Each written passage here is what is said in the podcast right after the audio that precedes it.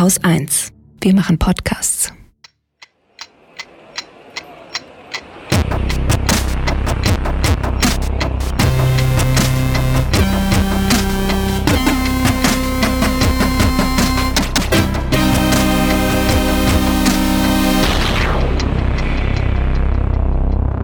Willkommen zur Wochendämmerung vom 8. Januar 2021 mit Frohes neues Jahr.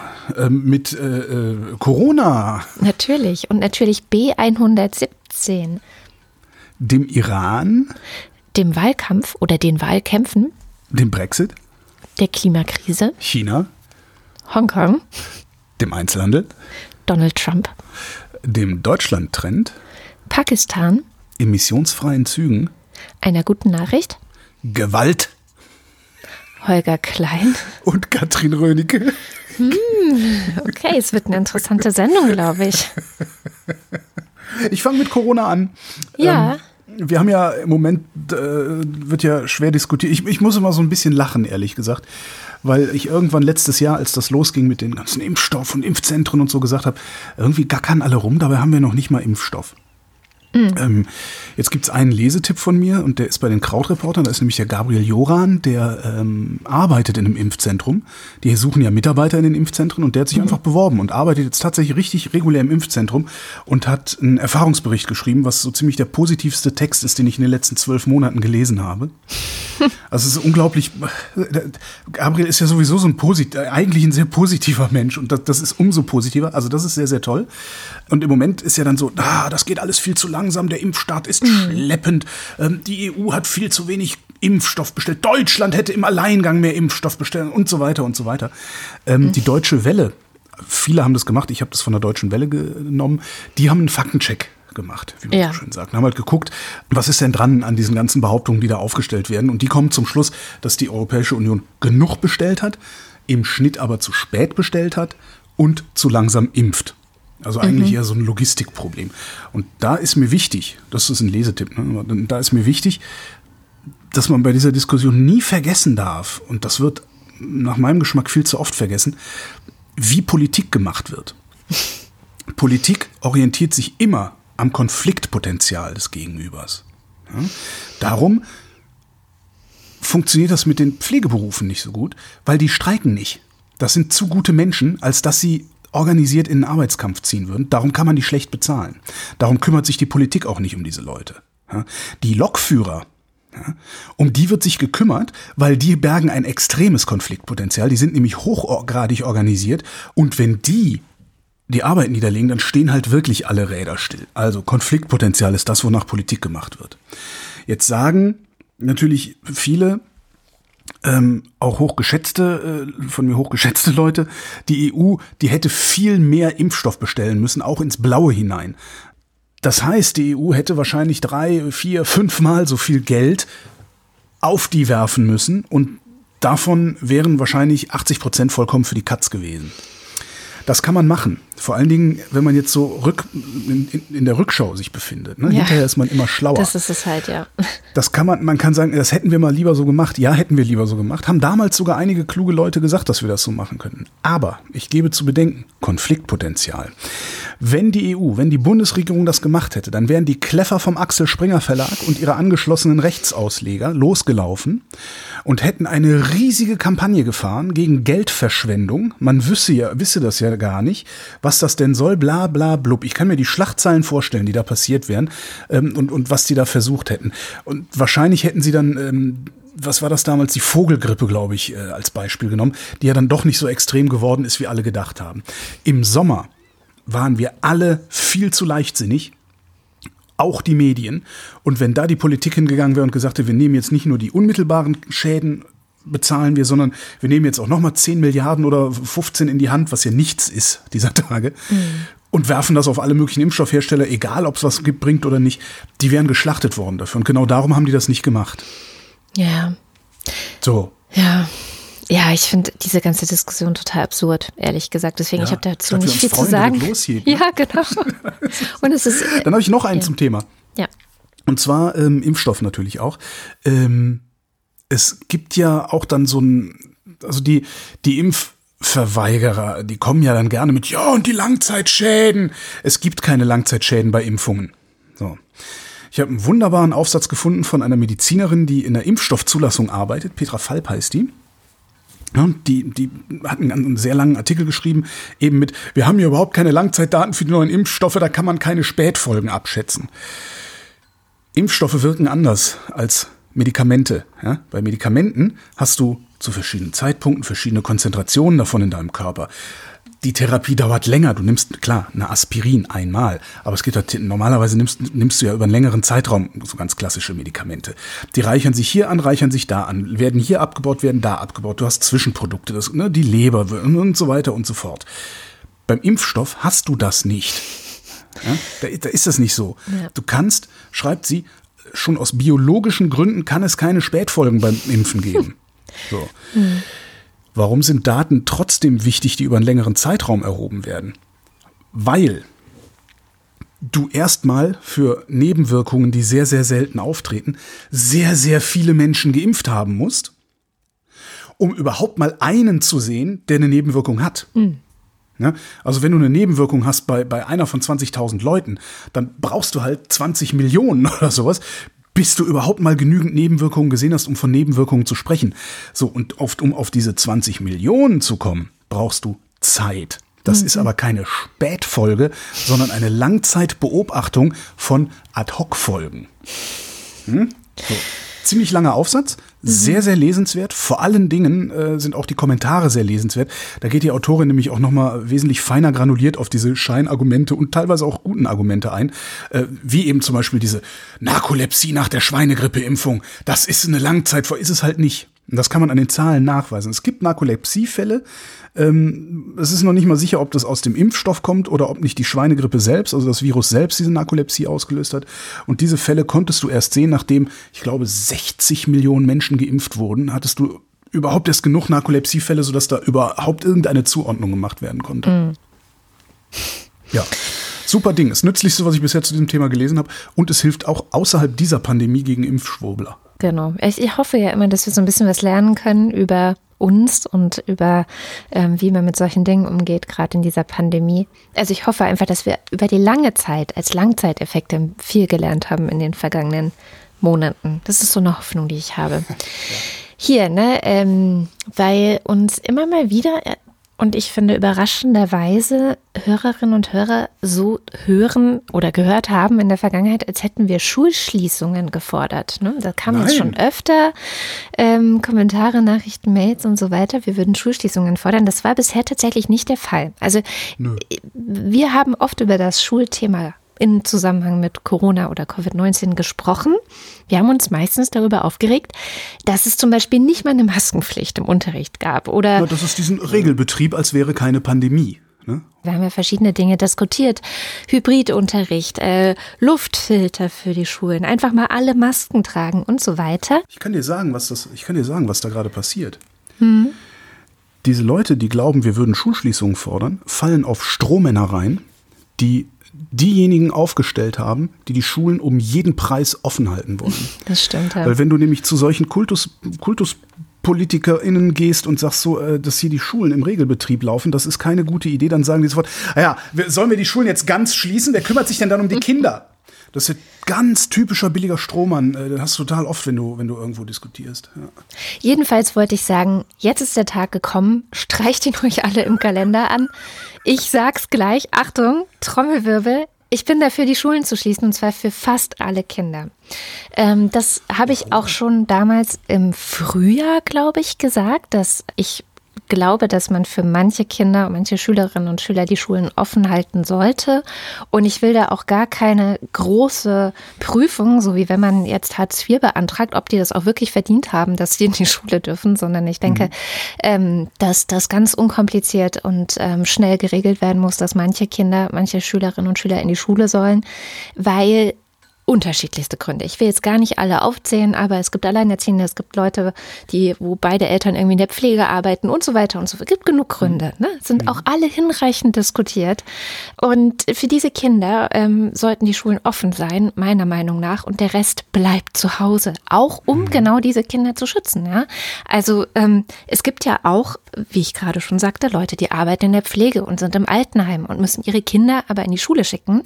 Und mhm. je mehr andere Kinder da sind, desto größer ist ja die Gefahr, dass ihre Kinder sich infizieren, dass sie sich selbst infizieren und dass sie es wieder in die Altenheime tragen. Also allein mhm. schon deswegen sollten das alle, die können, einfach mal kurz ihre Kinder zu Hause lassen. Vor allem, und jetzt kommt der Grund, weil wir ein neues Virus oder eine neue Mutante dieses alten Virus äh, sehen, die, und da kann man nach Großbritannien schauen, sich in den Schulen ausgebreitet hat. Man muss immer dazu sagen, Großbritannien war im Lockdown, hm, im sogenannten Lockdown, aber genau wie Irland das übrigens auf eine erstaunlich gute Weise geschafft hat mit diesem sogenannten Lockdown. Ich sage immer so genannt, weil die Schulen offen waren. Die haben es geschafft, die Schulen offen zu halten, den Rest der Gesellschaft so runterzufahren, dass sie wirklich teilweise so, ich glaube, 200 Neuinfektionen am Tag hatten. Aber die sind auch äh, jetzt gerade wieder über die Wupper gegangen in Irland. Oder? Oh, es ist richtig. Also das war total erschreckend, wenn man so geguckt hat vor Weihnachten, war es echt so relativ niedrig. Und bei denen ist jetzt ähm, eben auch diese B117-Mutante angekommen. Mhm. Und die Zahlen sind durch die Decke gegangen. Und ich meine wirklich durch die Decke. Also sie haben sich innerhalb von wenigen Tagen verzehnfacht. Ähm, wir haben da gerade über 6000 Neuinfektionen am Tag. Irland ist ein Sechzehntel von der Bevölkerung wie Deutschland. Also kann man das, wenn man es ein bisschen vergleichen möchte, mal 16 nehmen. Das Berlin heißt. Mit, Berlin mit Speckgürtel so, ne? In etwa. Ja, genau. So un, ungefähr von der Bevölkerung. Von der Dichte ja. nochmal ganz anders, ja, aber ähm, äh, von, von der Anzahl. Das heißt, ähm, man kann da gerade sehen, und zwar wirklich im Zeitraffer. Das geht so schnell. Also ich habe die Irish Times im Newsletter, ich konnte wirklich sehen, wie von einem Tag auf den anderen die Zahlen hochgegangen sind und durch die Decke. Man kann da sehen, was passiert, wenn man angesichts dieser neuen Mutante die Schulen offen lässt, weil sich anscheinend wirklich dort dann auch dieses Virus eben ausgebreitet hat. Was, ähm, was haben die Iren denn eigentlich mit den Betrieben gemacht? Weil das ist ja im Moment so das, wo ich denke, du hast, du hast einerseits die Schulen, andererseits die mhm. Betriebe und ich habe den Verdacht, auch das wieder nur ein Verdacht, hm. dass die Betriebe und die Schulen sich gegenseitig den, den Virenball so Ping-Pong, ja. Die Kinder, holen es aus der Schule nach Hause, äh, die Eltern nehmen es mit in den Betrieb und umgekehrt. Mhm. Also ich meine, dass es in Irland, aber ich nagel mich jetzt nicht fest. Ähm, ich weiß, dass es sehr viel Homeoffice gab und ich meine, es war sogar gesetzlich vorgeschrieben, dass die, die es irgendwie einrichten können, auch wirklich Homeoffice anbieten müssen also nochmal größerer Druck ähm, auf die Arbeitgeber dort war. Die genauen Details kenne ich allerdings nicht, aber ähm, ich glaube, dass in Irland sehr viel mehr im Homeoffice gearbeitet wurde als bei uns und dass sie deswegen auch geschafft haben, bevor diese Mutante ähm, dann zum Tragen gekommen ist, trotz Schulöffnung, also die hatten, wie gesagt, die Schulen offen in ihrem Lockdown, dass sie es trotzdem geschafft haben, die Zahlen so gut runterzudrücken das funktioniert nicht mehr. Also das ist wirklich auch der Grund, und diese Mutante ist bei uns. Ne? Also ich glaube, im November wurde sie das erste Mal hier nachgewiesen. In ähm, Großbritannien wurde sie im September, meine ich, zum ersten Mal gefunden. Das heißt, nehmen wir mal so Pi mal Daumen. Man kann natürlich nicht genau sagen, wie schnell es jetzt hier geht. Das ist von vielen Faktoren abhängig. Aber sagen wir, wir hängen Pi mal Daumen zwei Monate hinterher. Mhm.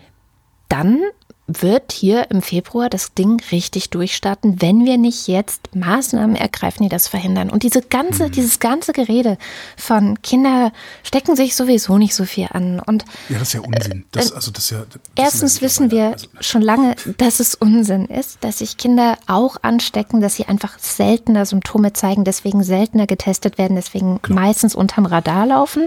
Ja, also das ist ja was, was Kultusministerinnen in ganz Deutschland immer noch nicht kapiert haben. Aber bei dieser Mutante hat man eben auch gesehen, dass alle Kinder, alle Altersgruppen, Jugendliche ähm, viel, viel stärker betroffen waren als alle bisherigen Coronaviren ähm, gezeigt haben. Man weiß jetzt natürlich nicht, ob das auch deswegen ist, weil die Schulen das einzige waren in diesen beiden Ländern, was noch offen war, sozusagen. Ja, also dass sich das Virus auch gar nicht irgendwo anders groß ausbreiten konnte als in den Schulen, aber es hat es halt getan. So, das heißt, das ist der Beweis und das ist für mich der Grund zu sagen, nee, Leute, erstens wissen wir gerade eh nicht, was für eine tatsächliche äh, Virusaktivität wir in Deutschland haben, weil die Zahlen sind wahrscheinlich nächsten Donnerstag wieder zu gebrauchen, schätze ich mal, ähm, sind trotzdem schon wieder sehr hoch, also mit über 30.000 Neuinfektionen, die am Tag gemeldet 1188 Tote, ne? Höchststand bisher. Ja, wahrscheinlich auch Nachmeldungen und so weiter. Ah, okay. Ich sag ja, die, die Zahlen gerade sind, naja. Es ist, man, man könnte ja fast den Verdacht haben, dass das absichtlich passiert ist. Wir uns Nee, immer so ja. lange durchwursteln, bis irgendwelche Zustände auftauchen, die die Zahlen seltsam niedrig halten. Ja, es gibt genau in die andere Also- Richtung auch schon Verschwörungstheorien. Ich würde da, davor warnen mit Zahlen irgendwelche. Also wenn Dummheit beziehungsweise einfach an Feiertagen wird nicht gearbeitet in Deutschland. Ja, das muss man einfach mal sagen. In den Ja, wobei, Gesundheitsämtern, äh, ja trotzdem, also es haben ja genug Labore und so durchgearbeitet, ne? Labore, aber die Ämter, die Behörden, äh, ja, nee. Also, Und viele Ärzte waren halt auch einfach im Urlaub. Mein eigener Arzt, der mich noch schön getestet hat, war auch im Urlaub. Aber wenn du, wenn du die Schulen zumachen willst, sagen wir Ja. mal, wir machen jetzt die Schulen zu und zwar für die nächsten, also sinnvollerweise müsste man ja, also was wir an Irland ja auch sehen ist, es reicht nicht ein bisschen schwanger zu sein. Du machst, entweder bist du schwanger oder du brichst die Schwangerschaft ab. Das heißt, eigentlich ist Irland ein guter Hinweis darauf, dass du eine Zero-Covid-Strategie fahren musst und nicht eine, wir halten die Inzidenz unter 50 oder sowas, was uns ja um die Ohren geflogen ist hier in der Bundesrepublik. Wenn du jetzt die Schulen zumachst, sagen wir mal für vier Wochen, um das Ding auszutreten, müsstest du aber doch auch alle Betriebe zumachen für diese vier Wochen. Genau, und das ist auch die große Kritik, die ich an den momentanen Beschlüssen habe, die da diese Kanzlerin und MinisterInnen getroffen haben, dass sie wieder nicht die Arbeitgeber äh, irgendwie in die Pflicht genommen haben, zu sagen, ihr müsst wirklich dafür sorgen, dass Leute sich nicht mehr im Betrieb treffen, dass, äh, was weiß ich, dass sie zu Hause arbeiten oder abgeschottet sind von anderen, wie auch immer ihr das anstellt, euer Problem oder macht es einfach. Also die, die sind einfach überhaupt gar nicht angegriffen, sondern machen einfach so weiter wie bisher. Also Ja, es sei denn, du, es sei denn, du gehörst zum Kulturbetrieb, äh, Veranstaltung oder Gastro. Ne? ja, also alles, was eh dicht ist. Ja. Es, es gibt tatsächlich, also ich habe mehr Gastronomie gesehen, die sich nicht seuchenkompatibel verhalten hat als andere, aber ich habe halt auch Gastronomie gesehen, die sich extrem seuchenkompatibel verhalten hat. Und die müssen halt auch zumachen. Und da denke ich dann halt auch wirklich, was, was, was läuft hier eigentlich? Ich, es gibt keine Pflicht zum Homeoffice, aber die, die Restaurants, in denen du dich nicht anstecken kannst, weil da Luftfilter arbeiten, äh, wo vielleicht auch so Leute wie wir, wir, du und ich, wir haben Covid-19 gehabt, wir dürften eigentlich immun sein. Also die Wahrscheinlichkeit ist sehr, sehr hoch. Ähm, das, das, das ich, ich, ich, ich verstehe nicht mehr, warum das alles passiert. Ja, ja. Das ist das größte Das Problem. Ich verliere gerade mein jegliches Vertrauen in die Politik, weil ich nicht verstehe, warum die Dinge passieren, wie sie passieren. Ich kann dir das sagen. Das wäre mein nächstes Thema. Ich hatte es ja auch schon angekündigt. Verzeihung. Wahlkampf. äh, wir sind im Wahlkampf. Sekunde, Holger. dann, ja. dann, dann, dann lege ich noch kurz einen, einen vor. Ähm, Ich bin nicht mehr dazu gekommen, es sauber zu schneiden, darum gibt es jetzt keinen O-Ton daraus. Ah, ja. Es wird wieder eine kleine Bonusfolge geben äh, zu dieser Sendung. Und zwar ähm, habe ich mit jemandem gesprochen, das ist der Christian vom Kids Podcast, der gestern was ganz Interessantes getwittert hat, weil es gibt ja so dieses Argument, die Schulen, da, äh, da, wir müssen die Schulen aufmachen, weil die traumatisierten Kinder, die werden nur, die Schule kann das erkennen, dass in den Familien was schief läuft. Und Christian sagt nein. Der twitterte gestern als jemand, der sich seit fast 20 Jahren mit Trauma befasst. Also ähm, Christian äh, also, lebt mit traumatisierten Kindern zusammen, also er hat so mehrere Pflegekinder, Pflegekinder. Ja. Mhm. Also als jemand, der sich seit fast 20 Jahren mit Trauma befasst. Schule oder Kindergarten ist nicht der Ort, an dem Trauma erkannt wird. Auch nicht erkannt werden kann. Es fehlt an Schulung, Wissen, Haltung. Womit ich sagen will, die Schulöffnung verhindert nichts. Und daraufhin habe ich gesagt, hier, ich will sofort ein Interview mit dir. genau. Wollte Das- ich eigentlich klein geschnitten haben, habe ich nicht geschafft. Gibt so eine, so eine 18-minütige Bonusfolge. Äh, die ist tatsächlich schon fertig. Die kannst du gerne auch mitveröffentlichen, wenn du sie nicht nächste. Aber können wir dann, ja. Genau. Die gibt es dann Anfang nächster Woche. Und Ähm, jetzt den Wahlkampf. Nee, aber da möchte ich dazu auch noch was sagen, weil äh, Christian ist auch nicht der Einzige. Tatsächlich habe ich auch ähm, auf Twitter jemanden gesehen, der auch in der Psychologie, Psychiatrie, ich weiß es nicht mehr, ähm, arbeitet ähm, und sich und äh, quasi Ambulanz, also in einer Notfallambulanz für psychische Probleme für Kinder und Ja. Jugendliche arbeitet. Und der hat auch einen längeren Thread geschrieben, in dem es darum geht, ähm, was ist eigentlich das Verhältnis zwischen Trauma und Schule? Und der hat dann nochmal deutlich gemacht, dass bei ganz vielen Kindern, die bei ihm ankommen, wo man natürlich dazu sagen muss, das sind Kinder, die also wirklich ähm, äh, schwere psychische Akutsituationen erleben, ähm, dass bei vielen dieser Kinder die Schule das Problem ist. Ja. Und ähm, dann kommen die dahin und dann müssen die sich halt erstmal um die psychischen Probleme kümmern und um die Gesundheit dieser Kinder. Und einer der häufigsten Sätze, die ihr zu diesen Kindern sagt, ist, pass auf, Schule ist gerade nicht so wichtig weil sich natürlich die Kinder auch Sorgen machen, ne? Und auch ja. denken so, ey, fuck, ich verpasse ganz viel in der Schule und so weiter und so mhm. fort. Und das ist der häufigste Satz, den dieser Mann zu den Kindern sagt. Vergiss mal kurz die Schule, das ist gerade nicht das Wichtigste. Wir müssen uns gerade um wichtigere Dinge kümmern. Und mhm. Schule kann warten. Ja. Und das war so, wo ich so dachte, genau, verdammt, es ist genau das, was ich seit ewig denke. Es ist gerade nicht das dringendste Problem. So. Ja, aber das, das Problem ist doch aber, wenn, wenn er sagt, Schule ist gerade nicht das Wichtigste, meint er ja eigentlich, die Wissensver der Wissensvermittlungsanteil in der Schule ist jetzt gerade nicht das Wichtigste. Das Problem ist ja, dass wir die Schulen missbrauchen für alles ja. mögliche andere, was eigentlich das Wichtigste ist. Und das sagt Christian auch. Der sagt auch, das ist nicht die, die, die, die mhm. Aufgabe ist, das ist nicht die Aufgabe der Schule. Die Lehrerschaft ist überhaupt nicht ausgebildet, um mit Trauma umzugehen. Ähm, ja die sehen im, im schlimmsten Fall sehen die ein traumatisiertes Kind, das sich auffällig verhält und kategorisieren das als Störenfried und helfen ihm dadurch erst recht nicht. Fand genau. ganz interessant. Ja, genau. Auch auf Twitter, die Tage flog er mir vorbei. Wir kürzen seit Jahrzehnten die, die Jugendämter zusammen ähm, mhm. und jammern jetzt darüber, dass irgendwie die sozialen Probleme nicht mehr durch die Schule gelöst werden können. Mhm. Das ist halt also es ist ein sehr vielschichtiges Problem. Ich meine, glaube ich auch nicht im Interview jetzt mit drin, aber Christian erzählt dann hinterher noch, die, äh, also er kennt ein Jugendamt, ähm, die haben zum, zur Schulschließung, ja, hat das Jugendamt Mitarbeiter an Kontaktverfolgung abgegeben. Mhm. Schön, das heißt, ja. die armen Kinder, ja, die armen Kinder können nicht mehr zur Schule, aber das Jugendamt äh, verliert erstmal Mitarbeiter. Das ist auch Wahnsinn. toll. Ähm, und ich meine, ich will auch überhaupt nicht, ich höre schon die, oder ich kann mir die Kommentare, die jetzt kommen, schon vorstellen. Ich will nicht in Abrede stellen, dass es ein Problem ist, dass die Schulen zu ist. Ich merke das bei mir selber und ich sehe das bei anderen Eltern und ich sehe das auf Twitter, wo alle Eltern das berichten. Es ist ein fucking Problem. Es ist ja, anstrengend, ist die Kinder also. weinen, es ist ähm, eine Überforderung von allen Seiten. Ja? LehrerInnen, die zum ersten Mal digital sein müssen, SchülerInnen, die sich zum ersten Mal selbst organisieren müssen, was je jünger die sind, desto schwieriger wird. Und mhm. Eltern, die ja weiter arbeiten sollen und mhm. gleichzeitig aber Homeschooling noch machen. Da, ne? das, das, das kannst du, die Frage kannst du mir beantworten. Ja. Ähm, so, die Kinder sind ja jetzt gerade zu Hause. Ja. Ihr, ihr, macht Homeschooling. Mhm. Jetzt ich allein mit zwei Kindern, muss man dazu sagen, ja, aber jetzt, jetzt, schon größere Kinder. Ja, das, so jetzt, jetzt wollen die die Schulen stufenweise wieder öffnen, aber nicht im Vollbetrieb, sondern so Sparbetrieb. Das heißt, äh, ich, ich weiß nicht, wie die sich das denken. Ähm, die Kind geht montags, mittwochs und freitags jeweils drei Stunden zur Schule und der Kind geht dienstags und donnerstags jeweils zweieinhalb Stunden zur Schule und das auch noch zu komischen Uhrzeiten. Ist das nicht ungleich aufwendiger für dich persönlich, das so zu haben, als wenn die die ganze Zeit zu Hause sind und du letztendlich ja, für, für die Disposition der Kinder und, und deiner selbst verantwortlich bist? Ähm, das Argument sehe ich auch ganz oft und ich weiß ich, es, ich, ich weiß, weiß es, auch nicht. Also okay. ich weiß es wirklich nicht. Es ist, es ist ganz, ganz schwierig. Die sind auch so unterschiedlich, die Kinder und Eltern sind sehr verschieden und ich glaube, man kann hm. eh nicht alle über einen Kamm scheren, weil ich sehe es jetzt hier schon, ich habe zwei Kinder und das eine Kind blüht auf, weil keine Schule ist und das andere Kind verwelkt ein bisschen, weil keine Schule ist. Ja, schon zwei Kinder ja. komplett unterschiedlich und es ist ähm, sehr schwer zu sagen. Ich wollte einfach nur sagen, ich weiß, dass es gerade scheiße ist so und es ist eben nun mal nicht vermeidbar. Und ich glaube, das ist was, was wir gerade akzeptieren müssen, dass wir alle gerade irgendwo leiden müssen. Aber es, ja. mit der derzeitigen Politik hört das ja nicht auf.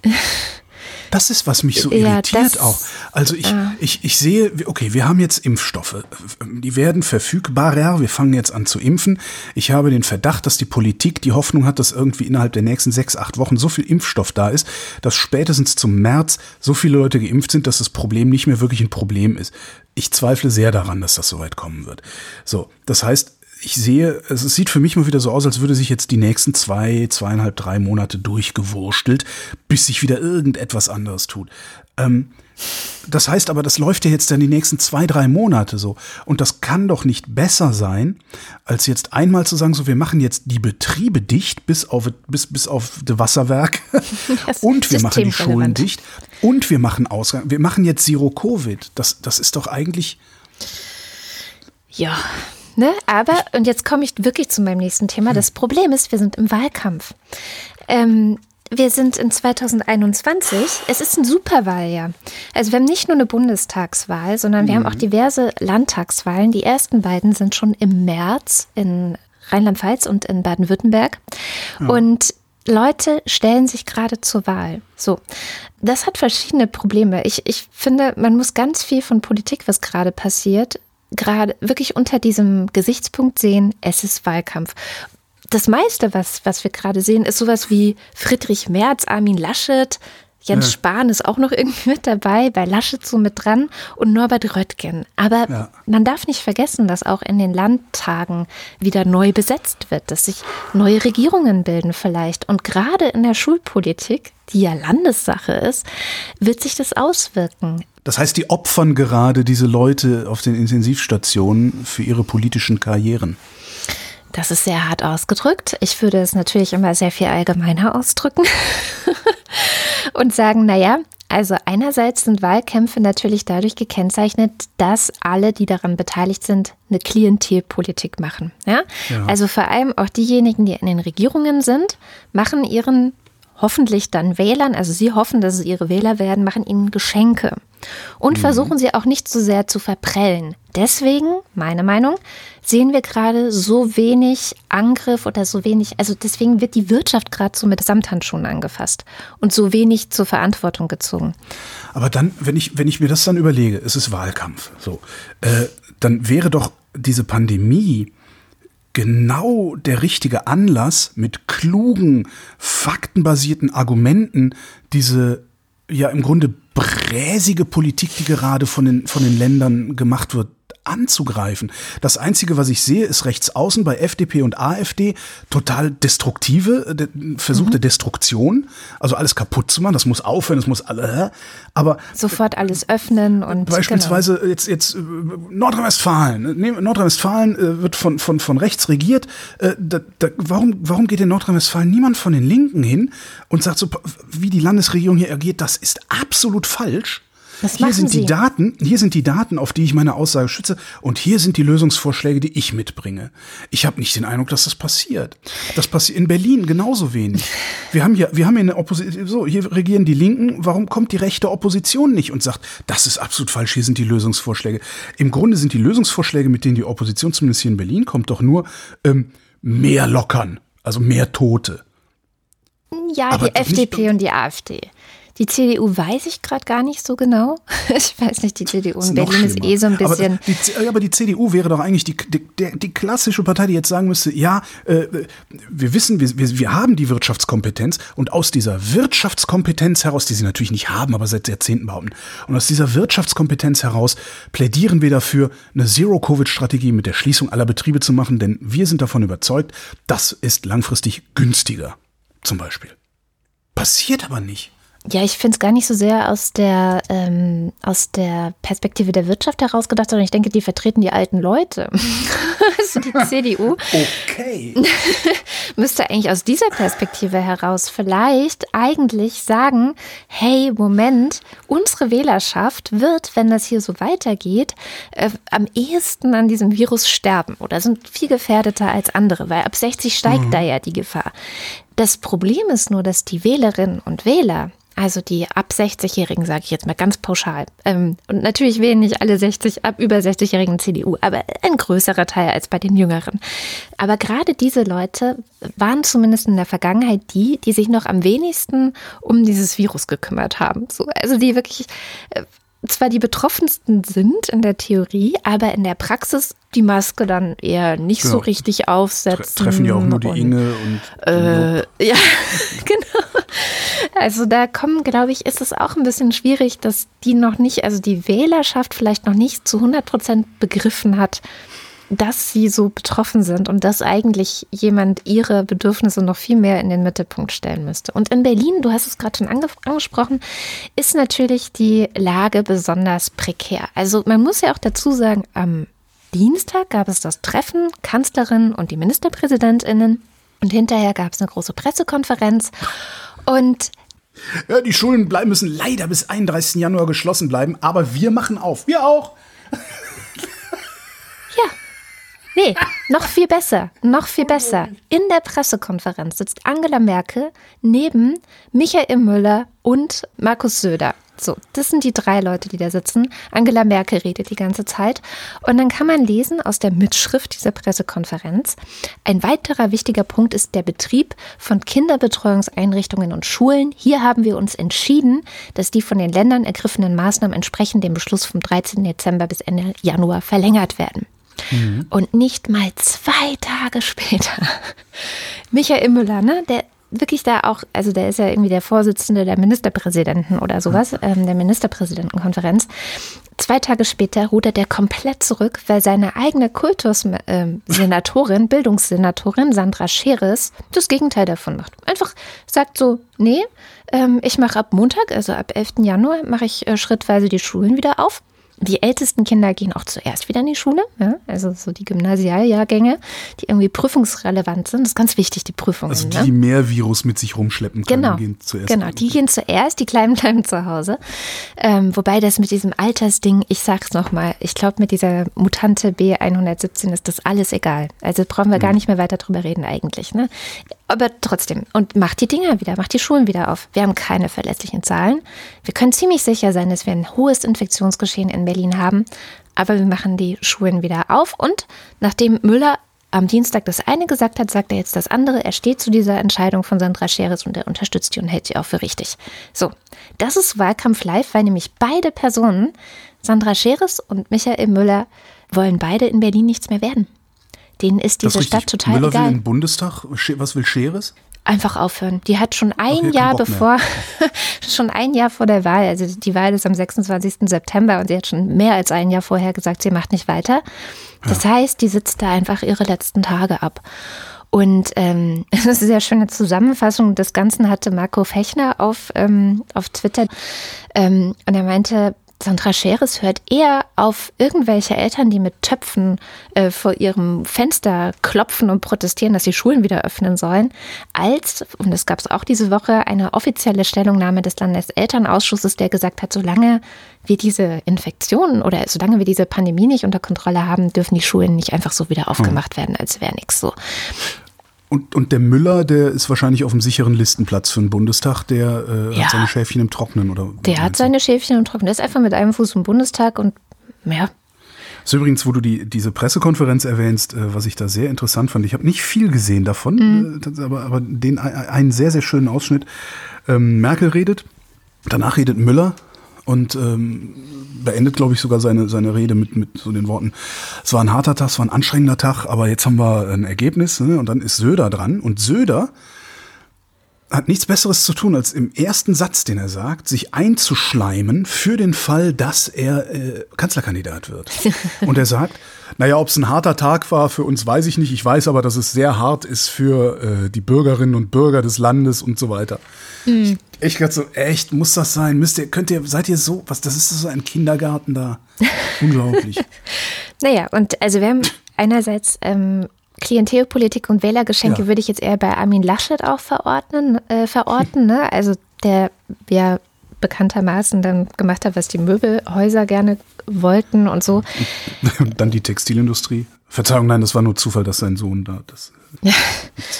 Und, ähm, und was ein weiteres Problem ist, ist Populismus im Wahlkampf. Weil ja. natürlich ähm, Dinge, die gut klingen, gerade auch von denjenigen, die nicht wiedergewählt werden wollen, sondern die neu irgendwo hin wollen, ja, die so von der Seite mhm. kommen. Friedrich Merz, bestes Beispiel. Ich finde, er muss einfach nur gucken, was er so in den ganzen Interviews, und er gibt gerade sehr viele Interviews, was er da so alles von sich gibt. Also da hat er die üblichen Themen. Das ist natürlich, Flüchtlinge sollen hier nicht rein, die können nicht alle nach Deutschland, ja.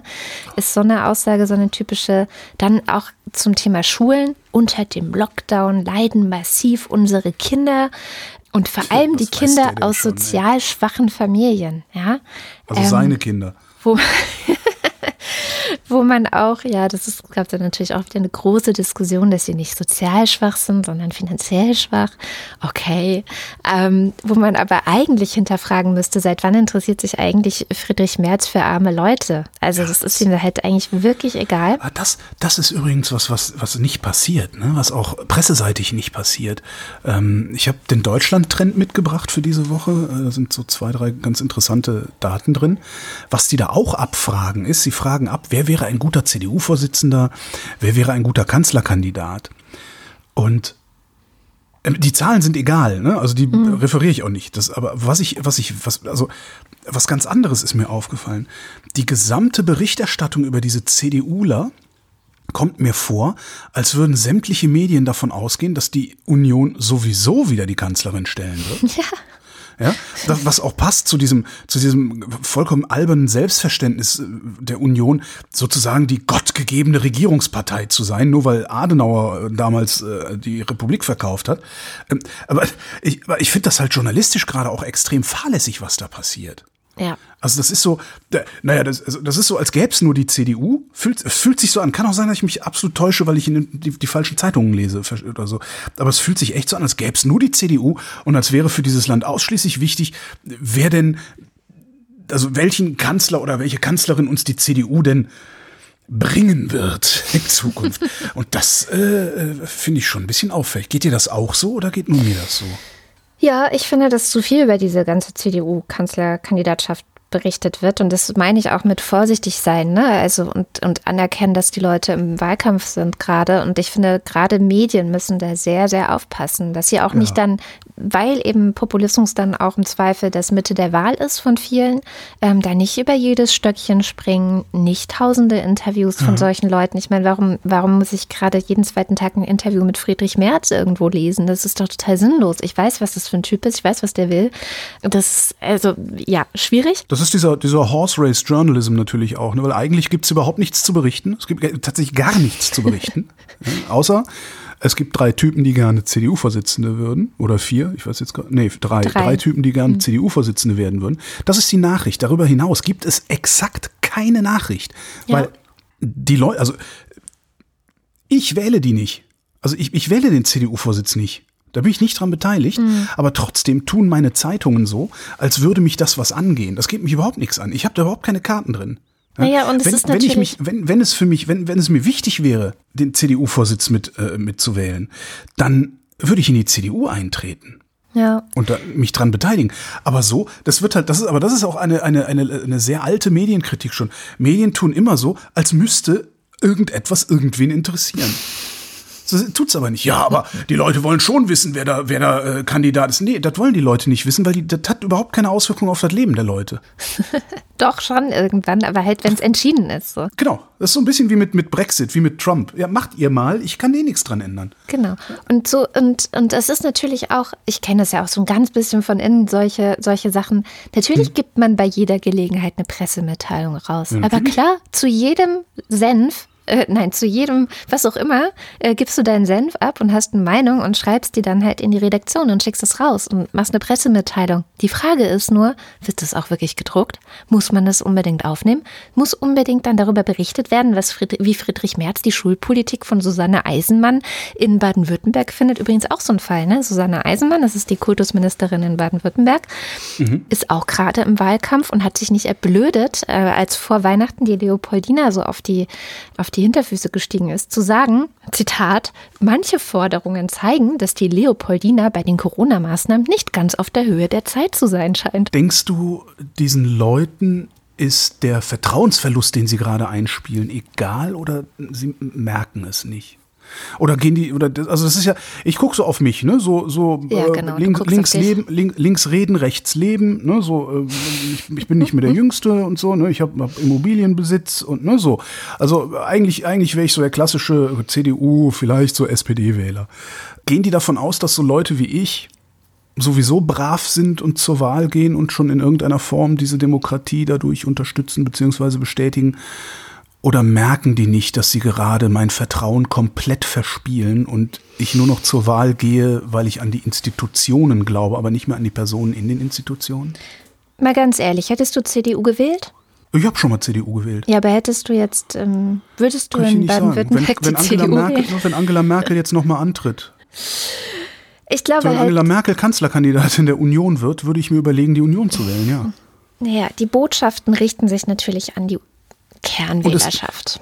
Es ist ja nicht nur die CDU, sondern es ist ja auch die SPD, es sind die Grünen. Ich meine, die, also die eine, der, eine der Fraktionsvorsitzenden der Grünen hier in Berlin lehnt eine Maskenpflicht in Grundschulen kategorisch ab, weil ihr eigenes Kind anfängt zu flennen, wenn es eine Maske tragen soll. Ja. Ja, glaubst du denn, ich habe noch irgendwelches Vertrauen in diese Leute? Und die spätestens die sprechen mich doch an.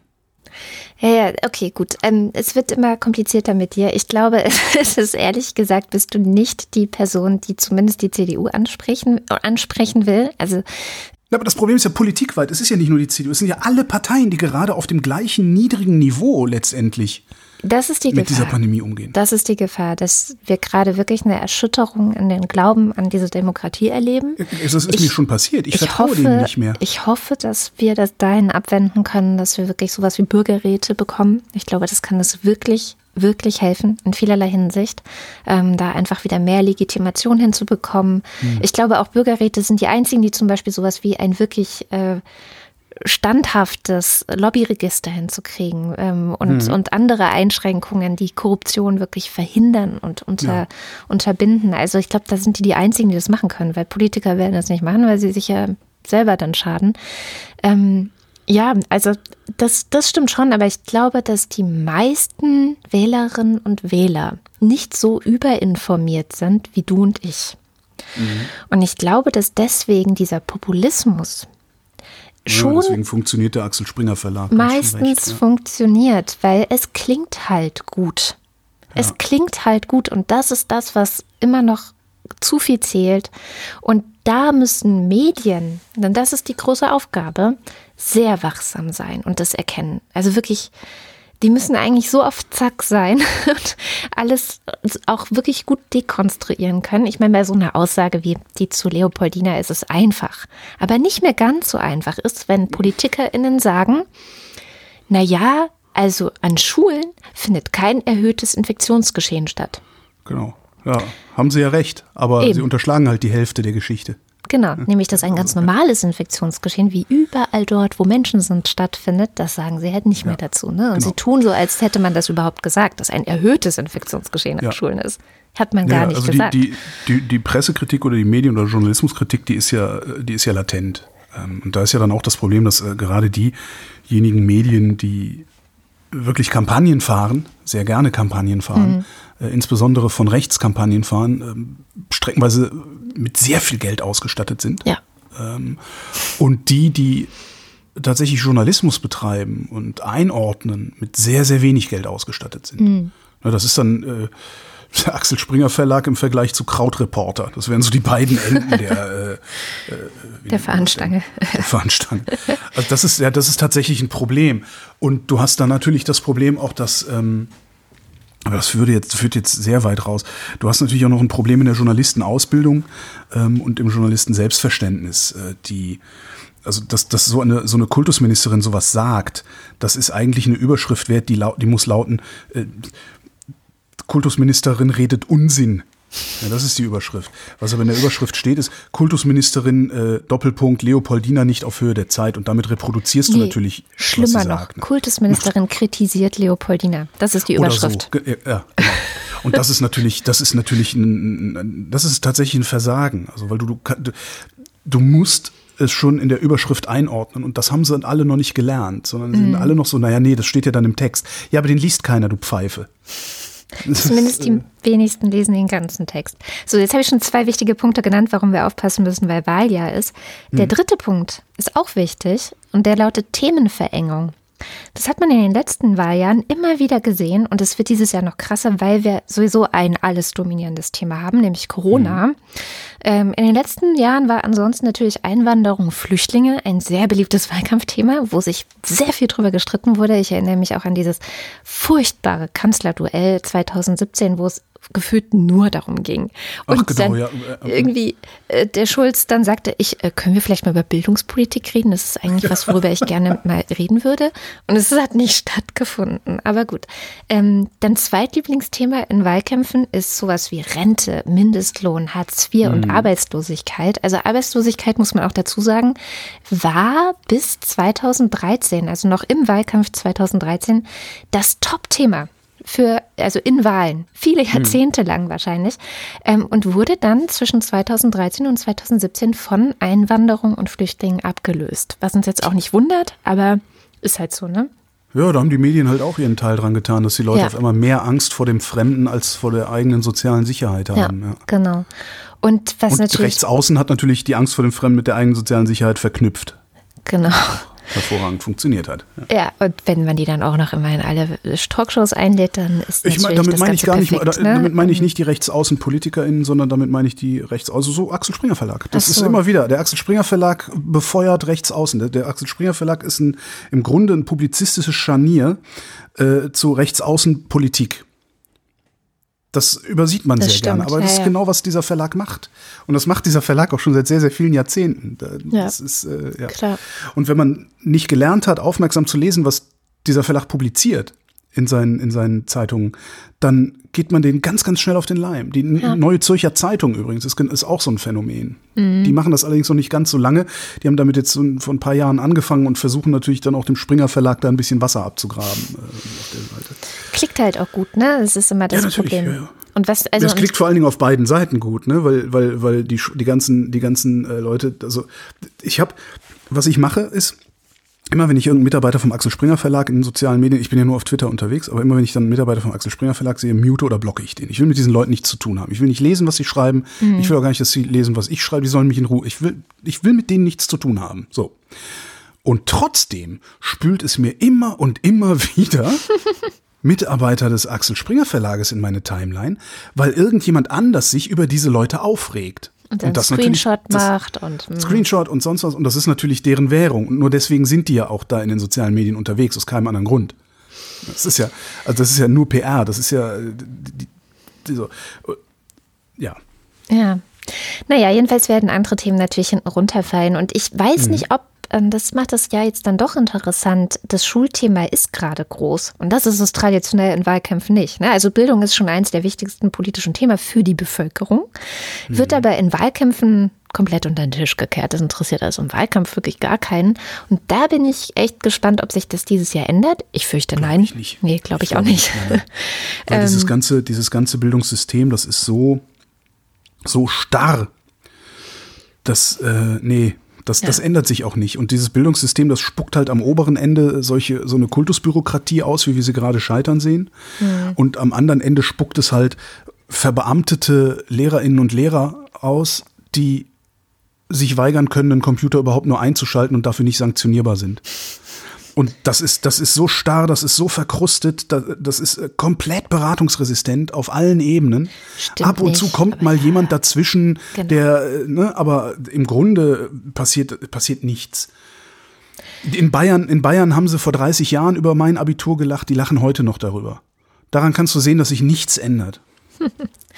Naja, also 2021, ähm, man sollte halt gucken, vor allem wenn ihr jetzt zum Beispiel in einem Bundesland lebt, wo Wahlkampf ist, dann würde ich vieles mit Vorsicht genießen, was so passiert. Also man muss es, glaube ich, echt immer mit dieser Brille betrachten. Aha, ah ja, okay, die Person ist gerade im Wahlkampf. Das trifft natürlich, jetzt habe ich nur viel über CDU geredet, aber es trifft natürlich auf alle Parteien zu. Der Populismus ist sicherlich auch zum, zum Beispiel bei den Grünen hier und da sichtbar. Also bestimmt. Wobei die trauen sich ja gerade überhaupt nicht, das Maul aufzumachen. ne? Ja, Also die, die Grünen sind ja das angepassteste, was es im Moment überhaupt nur gibt, habe ich den Eindruck. Und ähm, Sag mal, hast du Ramelow mitgekriegt gestern? ja, fand ich gut. Wahnsinn, oder? Angela Merkel hatte recht, ich war zu arrogant, oder was hat er gesagt? Ich, also ich habe wirklich, das gibt's ja überhaupt nicht. Und das ist jetzt das zweite Mal schon in Der ist kurzer auch im Zeit gewesen. Wusstest Ja, du klar. das? Aber im Wahlkampf, im Wahlkampf zu sagen, ich habe Scheiße gebaut, das musste er erst mal hinkriegen. Und äh, wir hatten doch letztens erst die, die, wer war das denn hier, auch von der Linkspartei? Hier in Berlin, die, ähm, die dann über irgendwie ein bisschen Einkommen, was sie nicht in der Steuererklärung geschrieben hat, einfach zurückgetreten ist. Katrin Lomscher. Äh, Lomscha, genau. Wo ich dann echt dachte, was ist denn da eigentlich mit den Linken los? Wenn das so weitergeht, dann sind das die einzigen, die immer mal wieder sich als anständiger als alle anderen entpuppen. Mhm. Auch sehr lustig, ey. Naja, und ähm, ich komme gleich noch direkt zum nächsten Thema, weil es Oh Gott, oh auch Gott. wieder so passt, und zwar die Klimakrise. Also erstmal Mhm. wollte ich nochmal alle daran in, erinnern, dass wir eine Klimadämmerung gemacht haben am 25.12. Und wer die noch nicht gehört hat, sollte die nachholen, weil wir da auch sehr viel über die Parallelen gesprochen haben. Also was man jetzt gerade sehen kann, was in der Corona-Pandemie schiefläuft und dass man das eigentlich schon seit Jahrzehnten auch bei dem bei der Klimapolitik, die nicht existent war, äh, über lange Zeit sehen konnte, ne? dass eben nicht auf die Wissenschaft gehört wird, dass sehr viel Populismus geschieht, dass sehr viel so falsch, ähm, ja, falsche Fakten, die keine sind, ähm, äh, kursieren und so weiter und so fort. Also eigentlich wirklich viele Parallelen. Zwischenzeitlich ähm, hat übrigens die Initiative Klima vor acht die wollten einfach statt dass äh, das in der ARD, also im ersten statt Börse vor acht, Wissen vor acht oder wie auch immer das alles heißt, dass da auch Klima vor acht ähm, kommt, also dass in kurzen Videos sozusagen erklärt wird, wo steht denn gerade der Klimawandel. Und die produzieren jetzt sechs Pilotfolgen dafür, um zu zeigen, wie es sein könnte, um der ARD so ein Stöckchen hinzuschmeißen, hey, ihr könnt es einfach benutzen, so, wir machen das für euch. Ähm, das ist ganz cool und direkt danach, nachdem das Funding-Ziel erreicht wurde, kam mal wieder Börse für acht ähm, im ersten. Und ich habe es zufällig gesehen, weil ich gerade mit meinem Covid-19 auf dem Sofa lag. Ach so. Und ich habe mich so geärgert, weil es war im Grunde eine Dauerwerbesendung für die Lufthansa. Also sie haben die ganze Zeit nur über die Lufthansa geredet und dass es jetzt weniger Langstreckenflüge gibt und dass es ganz schlecht ist für die Wirtschaft und so weiter. Und mit keinem Wort gesagt, naja, eigentlich ist es doch ganz gut, dass es weniger Langstreckenflüge gibt, zumindest fürs Klima. Also überhaupt nicht eingeordnet. Und das ist ja so eine sehr verbreitete Logik. Und ich finde, auch das ist ein Problem. Also diese Logiken, diese alten Logiken, die, der Wirtschaft muss es gut gehen. Und darum geht's. Und wir gucken nicht, was links und rechts noch passiert. Also ob es irgendwelche anderen Schäden vielleicht gibt, während es der Lufthansa hoffentlich bald wieder besser geht. Ähm, war eine Meldung, die diese Woche mir über den Weg gelaufen ist, nämlich bei der Tagesschau. Und da hieß es 2020 mehr Schäden durch Naturkatastrophen. So, das war die Meldung. Wenn man dann draufgeklickt hat, war der Titel Schäden durch Extremwetter Doppelpunkt. Mehr Nordatlantikstürme als je zuvor. Das war dann der Titel. Okay. Dann habe ich geguckt, kommt das Wort Klima eventuell in diesem Text vor? Weil für mich war klar, natürlich liegt es am Klimawandel und es sind die direkten Folgen der Klimakrise, in der wir schon mittendrin sind. Und tatsächlich kam das Wort Klima im ganzen Text einmal vor, und zwar in dem Satz, 2020 war den Daten zufolge außerdem das zweitwärmste Jahr nach 2016. Ernst Rauch, Chef Klima- und Geowissenschaftler beim Münchner Rückversicherer, sagte, es sei höchste Zeit zum Handeln. Und da war das Klima, nämlich als Chef Klima- und Geowissenschaftler. Okay. Hm? Kein weiteres Mal kam das Wort Klima im ganzen Text vor. Und das finde ich, was du vorhin auch gesagt hast, ist total verkehrt herum erzählt alles. Eigentlich müsste der Titel schon lauten: 2020 mehr Klimaschäden und Klimanaturkatastrophen. So, ja, weil das ist es halt, was es ist. Aber nein, es sind irgendwelche Naturkatastrophen und irgendwelche Extremwetter. Das klingt halt so, als könnte Ja, man dagegen nichts an tun. oder so. mit Corona gestorben. Das ist, das ist die, die, die, die wirklich, also das ist ja wirklich der Offenbarungseid, ne? An oder mit Corona, beziehungsweise im Zusammenhang mit Corona gestorben.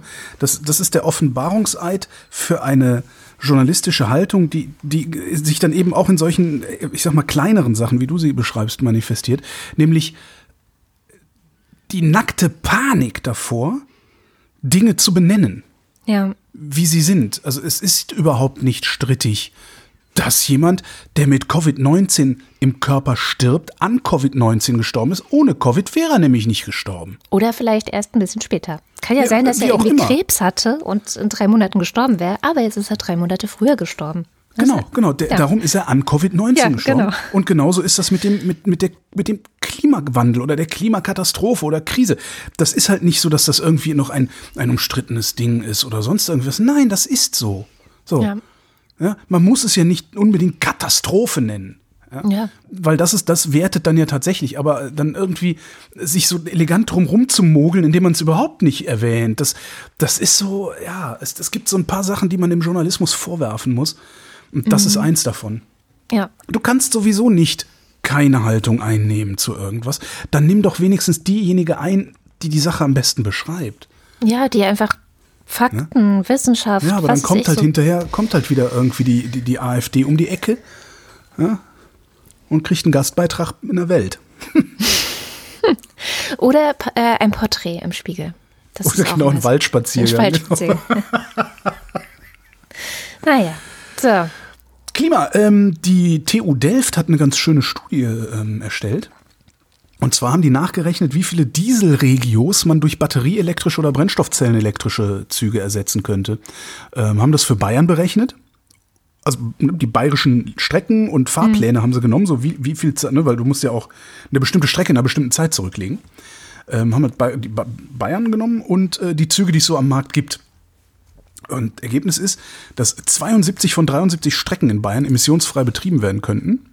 Und je nach Fahrzeug und dessen Reichweite und Höchstgeschwindigkeit könnten zwischen 53 und 82 Prozent aller Verbindungen Ja, bedient werden. Mit einem bestimmten Zug, wenn man nur den laufen lassen würde, so habe ich es verstanden, sogar 97 Prozent aller Verbindungen. Das heißt, du könntest den bayerischen Bahnverkehr schlagartig emissionsfrei machen. ja das wäre doch mal eine Idee. Ist geil, ne? Und das würde ich gerne nochmal gegengerechnet sehen gegen Wasserstoff, weil ne, das ist ja das große, Ja, ja, der große Mythos Wasserstoff. Weil Alstom nehme ich an, das ist ein Bahnhersteller. Alstom hat angekündigt, ähm, dieses Jahr noch damit anzufangen, Wasserstoffzüge in Serie zu fertigen. Und das fände ich einfach mal äh, gegeneinander gerechnet Ja. oder überhaupt gegeneinander gestellt, ganz spannend, ähm, weil Wasserstoff ist ja wirklich verheerend in der Energiebilanz. Und ähm, da wüsste ich halt gerne mal, ob Alstom tatsächlich ein marktfähiges Produkt hat. Oder ob die bloß ja, Die Welle der, reiten. Politik, der Politik ein bisschen Honig aufs Brot schmieren, weil sie ganz genau wissen, dass man maximale Kohle mitnehmen kann, wenn man den Scheuers und Altmaiers dieser Welt irgendwas von Wasserstoff erzählt. Das finde ich echt mal ganz spannend, aber es ja, hat noch keiner berechnet. Vielleicht haben wir ja irgendwie Da jemand in der. Hörerschaft, der oder die das ausrechnen kann. Da geht bestimmt jemand hin. Ich habe Ja. ein Update aus Hongkong. Es ist kein schönes. In Hongkong wurden diese Woche mehr als 50 Menschen festgenommen, weil sie sich für die Demokratie in Hongkong stark machen und auch dagegen, dass ähm, ja, Hongkong vertragswidrig, muss man ja auch immer dazu sagen, mehr oder weniger unter die Knute von Peking gestellt wird. Eigentlich sollte es ja noch unabhängig sein, ist es aber faktisch nicht mehr. Ähm, das war der eine schwarze Tag für die weltweite Demokratie in dieser Woche. Und der zweite schwarze Tag war, es haben sicherlich alle inzwischen mitbekommen, der Mittwochabend, also zumindest in, nach deutscher Zeit war es abends. Der verlief bei mir ein bisschen anders als geplant. Ich wollte eigentlich einfach nur ins Bett, habe nochmal kurz auf Twitter geschaut. Großer Fehler, weil gerade in den USA das Kapitol gestürmt wurde. Ähm, die Bilder waren dann schon irgendwie ganz schön krass. Also ich habe dann auch sofort zum ZDF geschaltet. Die hatten dann heute Spezial und haben dann auch rübergeschaltet zu ähm, Elmar Thewissen, der gerade vor Ort war, auch am Kapitol. Ähm, den haben sie nicht gleich gekriegt, weil äh, in diesem Zusammenhang mit diesem Stürmen und das waren übrigens Trump-Anhänger, die da zu Tausenden ähm, in Washington demonstriert hatten, die auch schon sich seit Wochen, soweit ich das äh, nachvollziehen konnte, seit Wochen darauf vorbereitet haben, am 6. Januar nach Washington DC zu gehen, um zu demonstrieren. Ne? Warum? Weil im Kapitol, also was sie dann später gestürmt haben, ähm, haben die beiden Kammern ähm, gerade bestätigt oder waren dabei zu bestätigen, dass Joe Biden wirklich der nächste Präsident wird und dass es eben am 20. Januar dann auch wirklich die, also die Inauguration heißt es ja immer, Amts, ähm, den Amtsantritt geben soll. Einführung. Amtseinführung, genau, das ist es. Und Trump hatte vorher eine Rede gehalten. Ähm, vor dem Weißen Haus, wo eben auch Teile seiner Anhängerschaft waren und hat wirklich in dieser Rede die Leute weiterhin aufgestachelt, wie er es ja auch schon seit zwei Monaten mittlerweile macht. Also seit er die Wahl im Grunde verloren hat, sagt er ja, die Wahl wurde geklaut, da, äh, die Stimmen wurden irgendwie, sind irgendwie verschwunden oder es gab irgendwie Wahlbetrug und das muss alles irgendwie aufgeklärt werden. Alle Gerichte haben bisher gesagt, dass das nicht stimmt, dass alles super gelaufen ist bei dieser Wahl, dass das wirklich korrekt war und so weiter. Aber er behauptete das weiter und ähm, er hat dann auch im Grunde gesagt, so, ähm, wir ziehen jetzt in Let's Walk Down Pennsylvania Avenue, also wir gehen jetzt in diese Straße, wo dann eben das Kapitol ist. Er hat sie wirklich direkt dazu aufgerufen, dahin zu gehen. Und das haben die dann auch gemacht. Und wie gesagt, zu Zehntausenden, teilweise bewaffnet. Man hat dann hinterher ähm, Molotow-Cocktails gefunden, Waffen waren dabei. Also die waren auch nicht gerade harmlos, diese Leute, die da eingezogen sind, auch wenn viele Bilder jetzt durch die Medien gehen, wo man denken könnte, es war eine Wikinger-Kostümparty. Ähm, das war es sicherlich nicht, sondern das waren rechte, gewaltbereite, faschistische Demokratiefeinde. So, man kann es echt nicht anders ausdrücken. Naja. Und naja. Naja, ich glaube nicht, dass es Demokratiefeinde sind. Ich glaube nur, dass sie. Also Ezra Klein hatte ähm, auf Twitter ähm, ein paar Sätze dazu verloren. Er hat gesagt, dass die, ja, die, die, äh, die das Kapitol da äh, gestürmt haben, die müssen festgenommen werden, die müssen bestraft werden, mhm. aber sie dürften, sollten nicht unser Fokus sein. Mhm. Denn das sind Leute, die sind über Monate, über Jahre hinweg aus einer bestimmten politischen Richtung belogen worden. Klar, ja. Und die Lügner sollten im Fokus stehen. Dafür hat er dann richtig Dresche gekriegt, weil das ist natürlich das Unamerikanischste, was du sagen kannst, dass äh, Menschen verführbar sind und nicht Herr ihrer eigenen, mm. äh, ihres eigenen Geists. Aber ähm, Nee, es war auch mein. Demokratiefeinde, ich weiß es nicht. Weil ja. Die würden halt nicht bestätigen, dass sie Demokratiefeinde sind, sondern die würden sagen, nein, wir wollen Demokratie. Wir wollen die Demokratie Aber, retten. Ja, genau. Das genau, war genau. auch das, was jetzt Donald Trump nochmal gesagt hat. Dann, also er hat nochmal so ein, auf Twitter ist er noch nicht gesperrt, auf einem Facebook und Instagram wurde er dann auch gesperrt, weil die gesagt haben, das ist also wirklich äh, nicht mehr verantwortbar, dass wir ihn jetzt hier frei rumschreiben und irgendwelche Sachen behaupten lassen. Bei Twitter ist er noch und hat dann auch so ein Video veröffentlicht, wo er auch gesagt hat, also eigentlich wollte er nur die Demokratie retten, so darum ging es ihm und umsonst nicht. Ich glaube, auch das werden seine Anhänger entsprechend verstehen. Also so Medien im Radio und auch andere ordnen das so ein, so ja, jetzt kriegt er zu Kreuze und entschuldigt sich und ja. so weiter. Und jetzt, und jetzt können wir ja auch mal, das sind ja auch schon die ersten Kommentare, die ich jetzt hat er, jetzt hat er sich ja entschuldigt, jetzt kommt Schwamm drüber. Ne? Ist ja, ja nichts passiert. Doch, es so. sind fünf Menschen gestorben dabei. Ja, aber ist halt Amerika, da sterben ja immer. Du, man kennt das ja. Also es ist so. Ich, ich habe irgendwie echt das Gefühl, als würden jetzt gerade tatsächlich, die, zumindest vor, äh, vor, allen Dingen aus der, aus der publizistischen Ecke, die jetzt vier Jahre lang äh, Trump in den Arsch gekrochen sind, zumindest mit Worten, weil sie sich irgendwas erhofft haben. Ich verstehe es, naja. Äh, da liest du jetzt halt wirklich solche Schwamm drüber Kommentare. Das ist unglaublich, ja. ja also meine erste Reaktion war, aber das liegt auch daran, dass ich dieses Buch im Sommer gelesen hatte von der Mary Trump, die ja ganz gut rausgearbeitet hat, dass das größte Problem mit Donald Trump ist, dass er noch nie Konsequenzen seines Handels zu spüren bekommen hat. Er konnte sich immer maximal daneben benehmen, der konnte alle Fehler der Welt machen. Entweder oh. hat Papa das irgendwie mit Geld ausgebügelt oder er ist sonst irgendwie davon gekommen, weil sich die Leute einfach bequatschen lassen. Und ja. ich habe wirklich das große, große Bedürfnis, ich weiß nicht, ob das klappen wird, aber ich hoffe, dass in den USA alle, die können, größtmögliche Anstrengungen unternehmen, um den Mann einfach wirklich mal ins Gefängnis zu bringen. Und wenn es nur ein Jahr ist, aber dass der einmal wirklich Konsequenzen zu spüren bekommt für das, was er angerichtet hat. Ich hoffe mhm. sehr, dass wenn er nicht mehr Präsident ist, und es gibt jetzt übrigens auch einen, äh, den Versuch, ein Impeachment-Verfahren, also Amtsenthebungsverfahren anzustrengen. Ja, aber das werden sie nicht machen. Kann man ähm, sich fragen, hä, auf den letzten Metern, ne, was soll das denn noch bringen? Ähm, und es würde aber bringen, dass er auch 2024 nicht mehr antreten könnte. Ja, und dass er vor allen Dingen, dass es eine richtige Schuldzuweisung auch ja. gäbe. Ne? Das wäre genau. natürlich auch für die, darum, darum sind auch die Republikaner äh, nicht alle dagegen, das zu tun. Ja, genau. Ähm, weil in dem Moment, wo man sagen will, äh, wir, wir machen jetzt noch ein Amtsenthebungsverfahren äh, und weisen die Schuld Donald Trump zu, sind alle anderen raus. Ne? Dann ist Pence auf einmal, ist Pence auf einmal ist der einer von den Guten. Ist er jetzt schon einer von den Guten? Total. Seit gestern. Ja, der andere, der Minority Leader, wie hieß er noch, äh, ist ja auch jetzt Mitch einer McConnell. von den Guten. McConnell, genau. Mhm. Der Typ hat vier Jahre lang, oder wie lange auch immer, hat der, hat der diesen Trump gestützt und, und unterstützt. Und dann stellt er sich ganz am Schluss, wo sowieso abzusehen ist, dass Trump raus ist, stellt er sich hin und äh, sagt, nee, Demokratie ist wichtiger. Und dann, als erstes kommt dann Peter Altmaier um die Ecke und sagt, was für eine tolle Rede, was für ein toller Typ. Schwamm drüber. Schwamm drüber, komm, die vier Jahre, scheißegal. Mitch McConnell, na, es gibt ja auch immer diese Leute, die sagen, unter Obama war auch nicht alles besser. Ein Großteil der Gründe liegen bei Mitch McConnell, weil der verhindert hat, dass Obama Politik mal die Politik machen konnte, die er machen wollte, weil damals ja die Republikaner auch die Mehrheit im Senat, ja. glaube ich, hatten und dann eben sehr viel verhindert haben unter naja, Mitch McConnell, der da wirklich knallhart war. Das ist ja noch, noch mal eine ganz andere Diskussion. Also was dass es unter Obama auch nicht alles toll war, das ist ja eine politisch-inhaltliche Debatte. Ja, hier geht es ja um was ganz anderes. Hier geht es ja um, um die Institutionen, die Mitch ja, McConnell geholfen hat, sturmreif zu schießen. Das ist ja noch was anderes, das ist ein strukturelles Argument. indem er die Jahre davor verhindert hat, dass es den Amerikanern besser gehen kann, als es ihnen geht. Ne? Also das muss man auch Das kann man ja sagen. machen. Das, kann man ja machen. Aber ähm, man kann ja verhindern, dass es den Amerikanern unter Obama besser geht als möglich. Aber was er danach gemacht hat, ist, er hat Trump nicht darin gestoppt oder gebremst, die Institutionen zu zerstören. Das stimmt. Und das Vertrauen in die Institutionen zu zerstören. Und das ist was anderes. Das ist, Trump hat die USA strukturell angegriffen. Obama hat die USA inhaltlich angegriffen. Das sind zwei ganz unterschiedliche Sachen. Das, das finde ich da schon wichtig.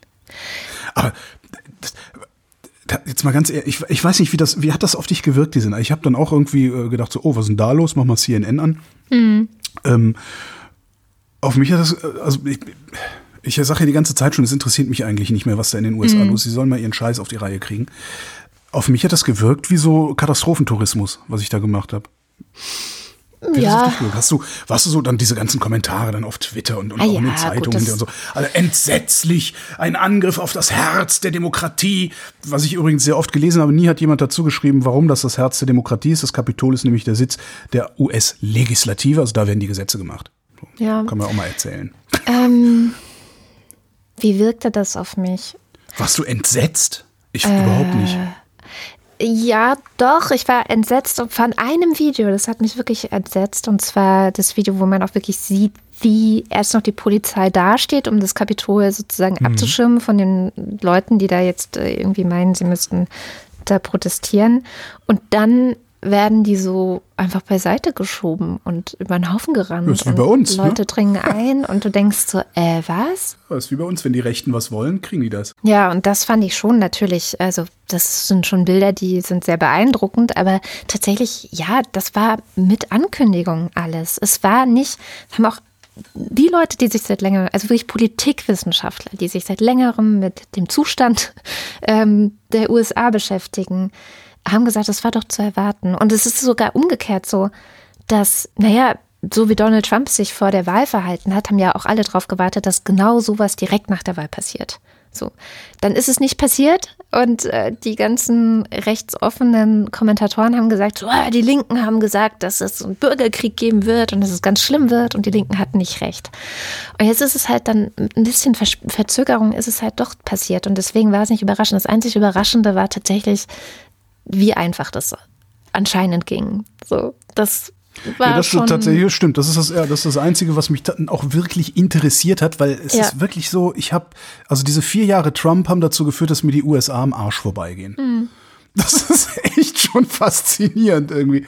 Ähm, aber dass ich dachte, sag mal, ich, da bin ich aber ganz andere Bilder von Polizeiaufgeboten in den USA gewohnt, als das, was das zu sehen ist. Das hat mich dann tatsächlich auch ein bisschen irritiert. so ja. Black Lives Matter Proteste, da hat man dann schon eine andere Montur gesehen. Das ist, ist schon faszinierend, ja. Ja, aber, aber- ich bin dann auch tatsächlich irgendwann einfach eingeschlafen, weil, weil wie gesagt, das ist, das ist wirklich so, dass mir die USA egal geworden sind. Ich hoffe, dass sich das auch mal wieder ändert, weil letztendlich bestimmen die natürlich auch unser Leben mit. Hm, sehr stark, Also, ja. Ich hoffe einfach, dass es jetzt für Trump Konsequenzen gibt und dass alle alles Mögliche dafür tun, dass es so sein wird. Und wenn es das Impeachment wirklich ist. Also allein die Aussicht, dass er dann nicht nochmal antreten kann für die Republikaner, könnte ja auch dann tritt halt sein, sein, sein beknackter Sohn an. Das Okay, ist doch nicht Scheiße. vorbei. Das, das fängt doch, das geht doch gerade erst los da, das Problem. Ja, das hat er auch gesagt ja, in der Rede. Wir fangen gerade erst an. Ja. Ja. Gucken wir mal wieder was, was uns direkt betrifft. Ne? Der Deutschland-Trend, von dem ich erzählt habe eben. Ähm, Sie haben gefragt, ob das Ende der Merkel-Kanzlerschaft gut für Deutschland sei. Sehr Das ist gut auch bis eine gut. Frage. Super, ne? Gut, gut für Deutschland, gut für Deutschland. Sehr gut bis gut, sagen 44 Prozent. Weniger gut bis schlecht, sagen 51 Prozent. Ähm, dass das Ende der Merkel-Kanzlerschaft gut für Deutschland sei, sagen mehrheitlich übrigens nur die Anhänger, natürlich von rechts außen, von FDP und AfD. Interessant, ja. FDP zu 62 Prozent, AfD natürlich zu 87 Prozent. Wie, wie Alle viel von den Grünen sagen das? äh, habe ich gerade nicht hier liegen. Schade. Aber die waren dann alle, die waren alle wesentlich weniger als die Hälfte der Anhänger, die das gesagt haben. Krass, eh, oder? Also ich meine, wenn selbst die grünen Anhänger nicht der Meinung sind, dass eine grüne Ja. Kanzlerschaft, Kanzlerschaft besser wäre oder gut für Deutschland Sie haben wäre. Sie haben, nee, nee, nee, Sie haben nicht gefragt, ist, ist was anderes besser. Sie haben nur gefragt, ist das Ende von Merkels Kanzlerschaft gut für Deutschland? Ja, ja, aber wenn ich jetzt zum Beispiel Grünen-Anhängerin wäre und es nicht ganz unwahrscheinlich ist, dass ähm, nach Angela Merkel jemand folgt, der aus dieser Partei kommt, würde ich doch denken, ja, oder? Ja, dazu müsstest du aber auch erstmal davon ausgehen, dass deine grüne Partei stark genug wird, da eine Kanzlerin zu stellen. Die Alternative ist dann, ja, stimmt. Stimmt. Okay. Äh, ja, dann, dann haben, wie gesagt, äh, wer, wer ist ein guter CDU-Vorsitzender, haben sie gefragt. Äh, Gehe ich jetzt, da hatte ich ja eben schon erzählt. Äh, da gibt's noch einen ganz interessanten Artikel in der aktuellen Zeit. Ähm, ein sehr, sehr schöner Essay ist das von Bernd Ulrich, äh, eben über das Selbstverständnis der CDU, beziehungsweise das nicht vorhandene Selbstverständnis der CDU und äh, die Krise der CDU, in der sie sich gerade befindet. Alleine ist leider hinter der Paywall, vermute ich mal, ich äh, habe das ja im Abo. Ähm, also es lohnt sich, die Zeit diese Woche nur für diesen Artikel von Bernd Ulrich zu kaufen. Das ist wirklich ein tolles Ding und demnächst wahrscheinlich dann auch online. Wir können ja mal gucken, ob wir es dann finden. Die Impfbereitschaft steigt. Man könnte auch sagen, Aufklärung ist gut. Ja. Ähm, auf jeden Fall impfen lassen wollen sich 54 Prozent. Ach, Wahrscheinlich impfen lassen wollen sich 21 Prozent. Die kriegen wir auch noch auf die Seite der Vernunft. Mhm. Damit hätten wir 75 Prozent, die geimpft, also die impfbereit sind auf die eine oder andere Weise. Das ist Herdenimmunität, Sehr die gut. dann die restlichen Leute mitschützt. Gern geschehen, ihr Wohlstandsmaden. Gern geschehen. Sonderrechte für Geimpfte. Dafür sind 23 Prozent, dagegen sind 73 Prozent. Und da bin ich extrem zwiegespalten, weil wir hier nicht über Sonderrechte reden, Nee. sondern wir reden darüber, die eingeschränkten Rechte nicht mehr einzuschränken, also Normalbetrieb zu machen für diejenigen, die geimpft sind. Da tue ich mich wirklich total schwer mit dieser Frage. Also, ich kann verstehen, ne, Solidarität. Ne? Weil ich könnte jetzt hingehen und sagen, nö, ich bin ja immun, ich ziehe jetzt keine Maske mehr an. Und damit animiere ich andere Leute auch keine Ja, Maske mehr anzuziehen. also das ist ne? so, ja also, Das kleinste Problem. nee, aber könnte ich ja machen. Aber das ist ja, das ist ja ein Problem. Machst du werde ich hoffentlich darum auch, werde ich, Holger, sonst hau ich Darum, dich. ich, darum laufe ich ja stets mit Maske. Nein, ich laufe ja die ganze Zeit mit Maske rum, Ja. obwohl ich nicht müsste eigentlich. Also ich könnte mich da gut rausreden. Ich, ich hätte einen guten Grund. Ne, so. Wär, wäre ich geimpft, hätte ich noch einen guten Grund. Mache ich aber nicht, eben aus Solidarität mit denjenigen, die es nicht machen können und, ne, und so weiter. Also Vorbildfunktion. Aber ich darf im Moment bestimmte Dinge nicht machen, weil ich infektiös sein könnte. Wenn ich das aber gar nicht sein kann, warum soll ich dann bestimmte Dinge nicht wieder machen dürfen? Das ist echt eine schwierige Entscheidung. Also ich finde die Impfdebatte gar nicht so schwierig, aus folgendem Grund. Im Moment werden welche Leute geimpft? Über 90-Jährige Oma. und alte Leute im Altersheim. Naja, also die sind jetzt eh nicht die, bei denen es ganz dringend ist, dass sie am gesellschaftlichen Leben wieder teilnehmen, sondern dann ist vielleicht cool, wenn, wenn man sagt, okay, alle, wenn alle Altenheime geimpft sind, ähm, können nach, wie lange braucht der Impfschutz, um sich aufzubauen? Vier Wochen oder sowas? Irgendwie sowas. Hm? können dann die ähm, Kinder und Enkelkinder ihre Omas wieder besuchen. Sowas ist ja jetzt keine große strittige Frage, weil es ja auch kein wahnsinniges Privileg ist. Ne? Aber wir werden an einen Punkt kommen, wo 25 Prozent der Bevölkerung geimpft sind. So. Genau, das ist dann Und der dann? Punkt, an dem es spannend wird. Und meine Strategie wäre, dass wir so schlau sind, bis dahin. Hoffentlich ist dann eh Frühling oder wahrscheinlich ist dann eh Frühling und ähm, wir haben noch mal eine etwas andere äh, etwas andere Umstände und es fällt vielleicht wieder leichter, die Inzidenzen runterzudrücken. Und wenn wir schlau sind, haben wir es auch noch auf eine andere Art und Weise runtergedrückt, nämlich indem wir die Zero-Covid-Strategie fahren. Und dann Nein, müssen wir solche. nicht, ja, aber dann müssen wir solche Diskussionen nicht führen, weil ähm, man dann eh alles wieder ein bisschen mehr lockern kann und dann alle wieder die gleichen Privilegien haben oder Ja, halt die gleichen Einschränkungen. das sind doch Diskussionen, die die, die, die selbsternannten Liberalen ähm, viel, viel lieber führen als eine Diskussion darüber, wie wir hier eine Zero-Covid-Strategie fahren können. Das wird Ja, nicht passieren. deswegen Also finde ich auch diese Debatte total schräg, weil ich halt denke so, ja, okay, ich finde dieses Wort schon falsch. Privilegien für Geimpfte. Also sie können dann halt theoretisch etwas wieder machen, was der Rest der Gesellschaft noch nicht wieder machen kann, Mhm. mit diesem Impfnachweis. Ähm, und wie gesagt, ich frage mich halt, wann das überhaupt eintritt, dass das äh, relevant ist. Ja? Also ob wir dann nicht Versammlung. Ich darf mich im Moment nicht versammeln. Ja, wahrscheinlich darfst du es im Frühjahr sowieso wieder, weil es ein bisschen besser ist Könnte mit natürlich der sein, ganzen Ja, interessant so. ist das, das wird hinterher, wird das am, am, am Markt wird das interessant, weil es ähm, hoffentlich äh, Restaurants geben wird, die sagen, hier kommen nur Geimpfte rein. Mhm. Ähm, es wird, vielleicht werden wir Züge sehen, in denen nur Geimpfte fahren oder Waggons, in denen ja. nur Geimpfte fahren und Waggons, in denen Ungeimpfte fahren. Da könnte ich mir das vorstellen. Aber da gesetzlich einzugreifen, das stelle ich mir schwierig vor. Genau. Und ich glaube, was man gerade machen muss, ist, diese Debatte ist schlecht ähm, in Wahlkampf mit Wahlkampfpolitikern und in einer sehr gereizten Öffentlichkeit zu führen, muss man ja auch mal sagen. Es sind alle gerade mhm. echt sehr gereizt. Ich glaube, man sollte sowas ähnliches wie vielleicht die Ethikkommission oder so, die ist, glaube ich, für komplizierte Fragen da, die sollte man damit beauftragen, eine, ein Konzept zu entwerfen, wie man das fair und mhm. auch ähm, ethisch vertretbar machen kann. Man hat ja jetzt tatsächlich eigentlich noch ein paar Monate Zeit, bis wirklich ein so hinreichender Teil der Bevölkerung geimpft ist, dass das auch zu einer echten Frage wird, wie geht man damit um. Und ich glaube, das wäre in so einem Gremium, was wirklich Expertinnen und Experten für komplizierte ethische Fragen ist, ja. ähm, wahrscheinlich besser aufgehoben als bei Jens Spahn, der im Wahlkampf ist und Friedrich Merz, der im Wahlkampf ist und diese ganzen Leute, die alle gerade irgendwie nicht sinnvoll argumentieren, finde ich. Die nicht, die nicht im Vollbesitz ihrer geistigen Kräfte sind, wenn es darum geht, dieses Land zu steuern. Sozusagen. Apropos, wir werden alle sterben. Der Einzelhandel. Der Einzelhandel hat äh, seit 1994 äh, und das elfte Jahr in Folge mit einem Plus abgeschlossen, trotz der Pandemie. Ähm, Profitiert hat natürlich vor allen Dingen Online- und Versandhandel, wobei ich nicht verstehe, was da der Unterschied ist, aber gut.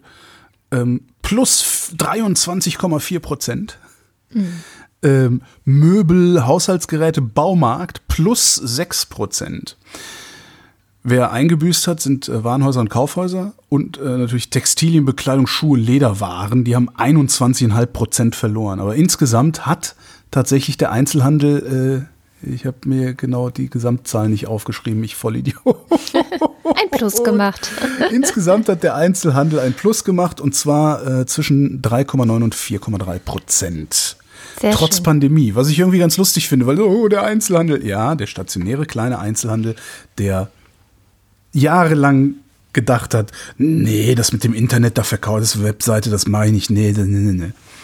Das ist ja. uns auf die Füße gefallen. Ja, ja. Ich bin gestern durch meinen Kiez gelaufen. Ich habe auch Fotos gemacht von, wie haben die unterschiedlichen Läden das gelöst für sich. Mhm. Und die meisten sind recht schlau. Also haben entweder wirklich angefangen, eben so eine Art Online-Shop zu machen. Also das ähm, manche haben einen echten Online-Shop und manche mhm. haben dann, ich zeige euch auf Instagram die Sachen, die ihr kaufen könnt und ihr könnt sie per Mail bestellen. Aber hey, immerhin, ne? Ähm, sie, sie halten sich irgendwie bei Wasser. Die Restaurants, also die meisten Restaurants, ja, gut, die, bei denen ich klar früher gegessen hab, haben eingerichtet, dass du online bestellen kannst oder telefonisch bestellen ja. kannst und es einfach abholen kannst. Ja, die Pizzeria bei mir auch, die, auf einmal ein riesiges Fenster vorne, wo sie ja. all ihren Kram nach draußen verkaufen. Nee, das geht halt, also Gastro äh, ist ja, also, entschuldigt bitte, liebe Gastronominnen und Gastronomen, Gastro ist jetzt nicht das Problem, äh, sondern es ist halt wirklich dieser, dieser Einzelhandel, wo, wo, wo eigentlich ja jahrelang schon den Leuten gesagt wurde, Leute, verscheuert euren Kram online. Ja? Und dann wurde entweder ein mieses Shop-System dahin gepackt oder eben irgendwie irgendwas, wo du nicht direkt bestellen kannst, sondern wie du sagst, so, hier, wir zeigen es euch auf Instagram, dann schick uns eine Mail. Das ist mir schon zu viel. Ja, das ist nicht ideal gelöst. Alle, das, das, das, hätte, das, hätte, nicht sein müssen, dass denen das so sehr auf die Füße fällt. Aber ich bin mir sicher, dass es auch diesen Laden nach dem Ganzen weiterhin geben wird. Und ja. ich habe einfach das Gefühl, es haben alle irgendwie einen Weg gefunden, das durchzustehen. Und das Witzigste fand ich übrigens einen Laden, da brannte Licht und da war dann auch die Verkäuferin im Laden. Und hinter ihr stand eine ganze Reihe von, ich vermute mal, gebrauchten, hochqualitativen Fahrrädern. Die hat also mhm. offenbar zwischenzeitlich angefangen, den Raum, den sie da hat, zu nutzen, um im Internet Fahrräder zu verkaufen. Ja, cool. Ja. Wahrscheinlich, also ich vermute, das wäre dann zumindest meine Geschäftsidee. Ich würde sagen, so ja, ich gucke mal bei eBay Kleinanzeigen, was es für coole gebrauchte Fahrräder gibt, mach die nochmal schick und verkauf genau, die dann wieder für ein bisschen mehr Geld. So. Ja. Ich bin mal gespannt, wie viele, weil du sagtest, es hat jeder so seinen Weg gefunden. Das glaube ich nicht. Also ich glaube, wir werden, wir werden echt Hier. ganz viel, Hier, ganz viel bei mir. sehen. Also hier so, bei bei mir in meinem Friedrichshain. Ja, Friedrichshain-Kiez, wo sehr viele junge Leute sind, die eh, also wahrscheinlich vorher sowieso schon auch Online-Shopping gemacht haben. Hier sehe ich, dass es gut laufen kann. Natürlich ist es ähm, anders in anderen Regionen. Ja, also ich. insbesondere Gastro, da bin ich noch nicht so sicher, ob die das überleben werden, ob das, ob das mit nur Takeaway ähm, tatsächlich ja so weit abzufedern ist, dass du zwar nichts verdienst, aber eben auch nicht pleite gehst. Wir, wir werden sehen. Das Wir ist ja auch das nächste. Wir, sehen. können- wir werden Ja. sehen, ja. Ähm, du hattest eben Vertrag, äh, China wird vertragsbrüchig äh, wegen Hongkong. China hat aber einen Vertrag unterschrieben und zwar zusammen mit der EU. Ähm, das war schon Ende letzten Jahres, ist ein bisschen untergegangen, zumindest in meiner Wahrnehmung. Es gibt jetzt ein Investitionsschutzabkommen zwischen der Europäischen Union und China. Ähm, ist noch nicht fertig, also ähm, sieben Jahre haben sie verhandelt, äh, tritt 2022 erst in Kraft, muss auch noch durch die einzelnen EU-Staaten, also durch die Parlamente. Äh, was ganz witzig ist, die Verhandlungen waren immer zäh. Ja, Zähe Verhandlungen, sieben Jahre lang. Und gegen Ende letzten Jahres haben die Chinesen dann ein bisschen kalte Füße gekriegt, weil sie gesehen haben, der Biden wird US-Präsident. Und mit dem Biden kann die EU besser als mit dem Trump. Und es ist davon auszugehen, dass Biden und die EU einen Block gegen China, also einen globalen Handel, einen Block gegen China bilden werden. Und dann hat China sich gedacht, ah nee, komm, dann machen wir ein paar Zugeständnisse noch an die EU, damit dieser Vertrag dann vielleicht doch noch durchgeht, bevor der Biden da ist. Ähm, das ist jetzt, also so Investitionsabkommen, da geht es um faire Wettbewerbsbedingungen. Insbesondere geht es darum, ähm, es gibt im Moment so einen Zwang zu Joint Ventures. Du kannst nicht in China eine Firma aufmachen, sondern du musst sie zusammen mit einem Chinesen aufmachen, der dir dann die Patente klaut. Super Konzept übrigens. Also Ja, sehr schlau. Etwas zugespitzt, aber das passiert offensichtlich tatsächlich. Mhm. Ja. Ähm, ist aber, gilt als Vorstufe zum Freihandelsabkommen. Und was ich jetzt ganz interessant finde, ist äh, mal abzuwarten, wie die EU, also das Problem ist ja, die EU hat ja spätestens mit Trump dann wirklich erkannt, dass es sinnvoll sein könnte, sich von den USA zu emanzipieren. Gleichzeitig weiß die EU aber auch ganz genau, dass es echt schwierig ist, sich von den USA zu emanzipieren, weil als einzelne Wirtschaftsmacht sind wir dann doch zu klein. Mit den Russen willst du nicht. Und mit den Chinesen kannst du nicht. Äh, Ich bin gespannt, wie die diesen Spagat dann hinkriegen, äh, mit den USA zusammen, trotzdem gegen China, aber trotzdem mit China, so, ne, vielleicht Nord Stream opfern oder so, keine Ahnung, was sie machen werden. Oh Gott, oh Gott.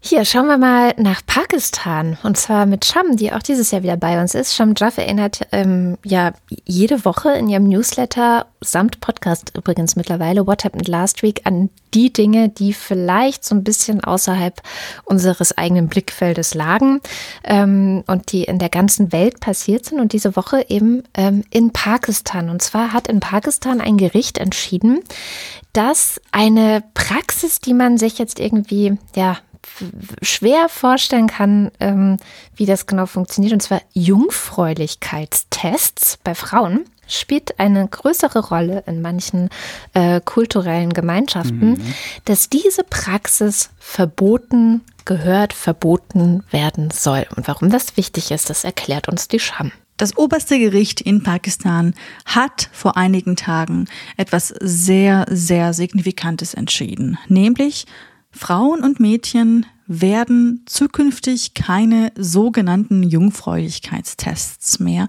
machen müssen. Das ist eben eine Praxis gewesen in diesem Land, in dem Land, wo 208 Millionen Menschen leben. Und diese Praxis war schon sehr lange jetzt umstritten. Man hatte bereits schon letztes Jahr zwei Petitionen dagegen eingereicht, leider erfolglos. Und naja, dennoch kommt sie immer noch zum Einsatz, diese umstrittene Praxis. Vor allem im Falle von Vergewaltigungen oder Nachvergewaltigungen. Das funktioniert so, bei der Untersuchung führt eine medizinische Fachkraft zwei Finger in die Vagina der Betroffenen ein, um eben zu prüfen, wie locker die Vaginalmuskulatur ist und ob das Hymen der Betroffenen sich dehnen lässt oder nicht. Das führte dazu, also diese Praxis bisher führte dazu, dass das Resultat dieses Tests dazu führte, dass sie Teil der Rechtsprechung wurde. Das heißt also, der Charakter des Opfers, um, ob die Frau oder das Mädchen nun rein oder züchtig sei, spielte auf einmal eine weitaus größere Rolle bei der Verurteilung des Täters als die Art der, ja, der tatsächlich erlittenen Verletzung.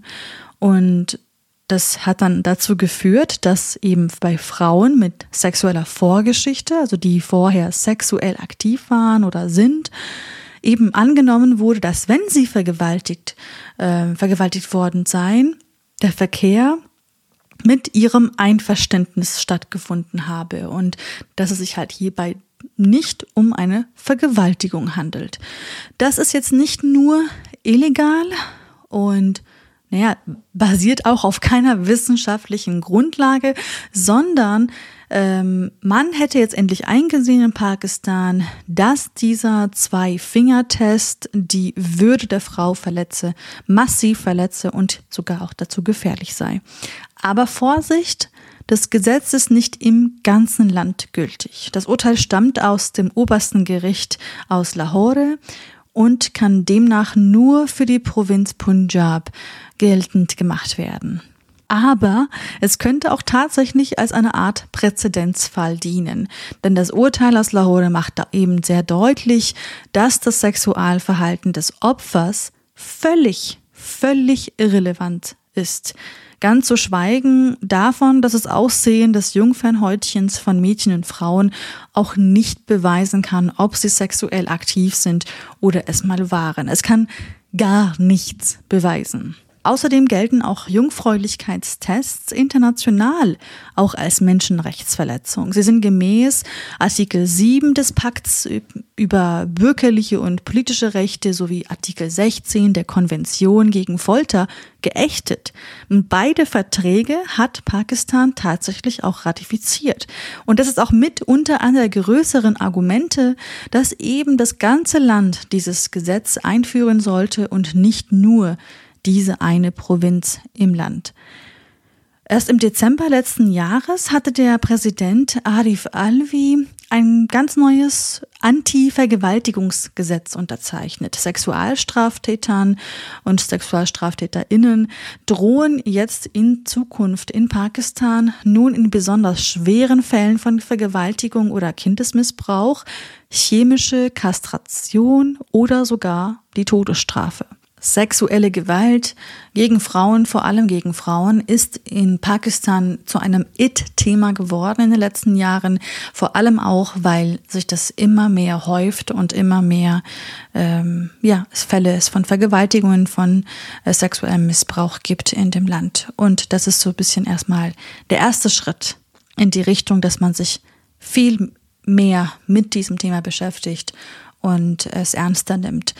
Auch andere Länder ähm, haben eben diesen Zwei-Finger-Test. Es ist nicht nur Pakistan, also auch andere ehemalige britische Kolonien, wie zum Beispiel Indien, Malaysia oder Bangladesch, haben eben begonnen, diesen Test auch bei sich rechtlich zu unterbinden. Also im, in Indien ähm, war das so, dass sie das bereits schon faktisch 2013 äh, verboten hatten, aber auch naja, da war, da gab es immer noch Tests äh, in bestimmten Städten und Provinzen dort. Ähm, und da hat auch eben das oberste Gericht in Gujarat letztes Jahr auch gesagt, diese Praxis ist unglaublich veraltet und archaisch und muss sofort eingestellt werden. Man muss sich das irgendwie jetzt gerade so vorstellen, das ist ein kleiner Erfolg im langen Kampf gegen Vergewaltigungen äh, ein kleiner Erfolg, aber ein, ein unglaublich wichtiger, denn in Pakistan werden in den seltensten Fällen eben SexualstraftäterInnen vor Gericht gebracht, insbesondere eben VergewaltigerInnen. Und das ist schon mal ein super, super Schritt in die richtige Richtung. Du weißt aber auch, ich bin immer super vorsichtig, wenn wir über diese Länder sprechen und dann eben äh, diese vermeintlichen Vorurteile nochmal irgendwie durch solche, solche Headlines bestätigt bekommen, dass ich mir dann immer nochmal eine Mühe mache, um äh, nochmal ein bisschen über den Tellerrand zu gucken und zu schauen, wo gibt's denn diese Praxis vielleicht noch? Gibt es sie in Ländern, von denen wir vielleicht nicht wirklich erwarten würden, dass es sie dort gibt? Und da wollte ich nochmal sagen, sagen, also laut der Weltgesundheitsorganisation ist diese dieser Jungfräulichkeitstests, äh, diese Praxis, die ist nicht nur auf Pakistan zu beschränken. Also sie findet immer noch in mindestens 20 Staaten der Welt statt und in manchen Ländern sogar, um ähm, vor einer Hochzeit auf Jungfräulichkeit zu prüfen oder in Indonesien zum Beispiel noch extremer, um zu prüfen, ob sie überhaupt arbeiten dürfen oder nicht. Und bevor wir jetzt irgendwie hier wieder den Finger auf diese anderen zeigen, im vermeintlich liberalen Bundesstaat New York, also in den Vereinigten Staaten, gibt es diese Praxis auch noch. Das Ganze ging nochmal viral 2019, als eben der populäre Rapper T.I. öffentlich sagte, er würde seine Tochter nämlich jedes Jahr zum Gynäkologen bringen, um zu prüfen, ob sie noch Jungfrau sei oder nicht.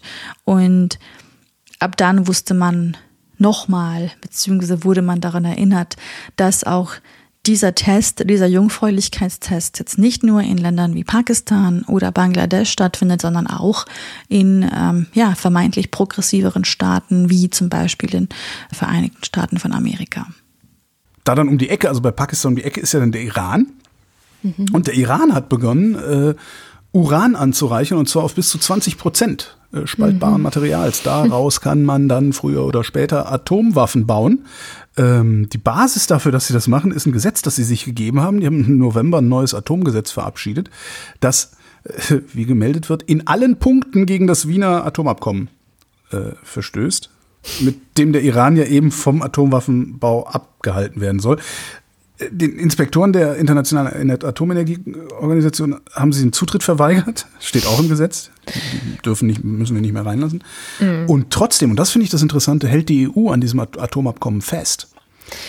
Noch. Mhm. Was ich nicht wirklich verstehe, nee. außer vielleicht, dass die EU hofft, dass Joe Biden demnächst genau. wieder sinnvolle Außenpolitik macht und man den Iran wieder zurückholen kann in dieses. Abkommen.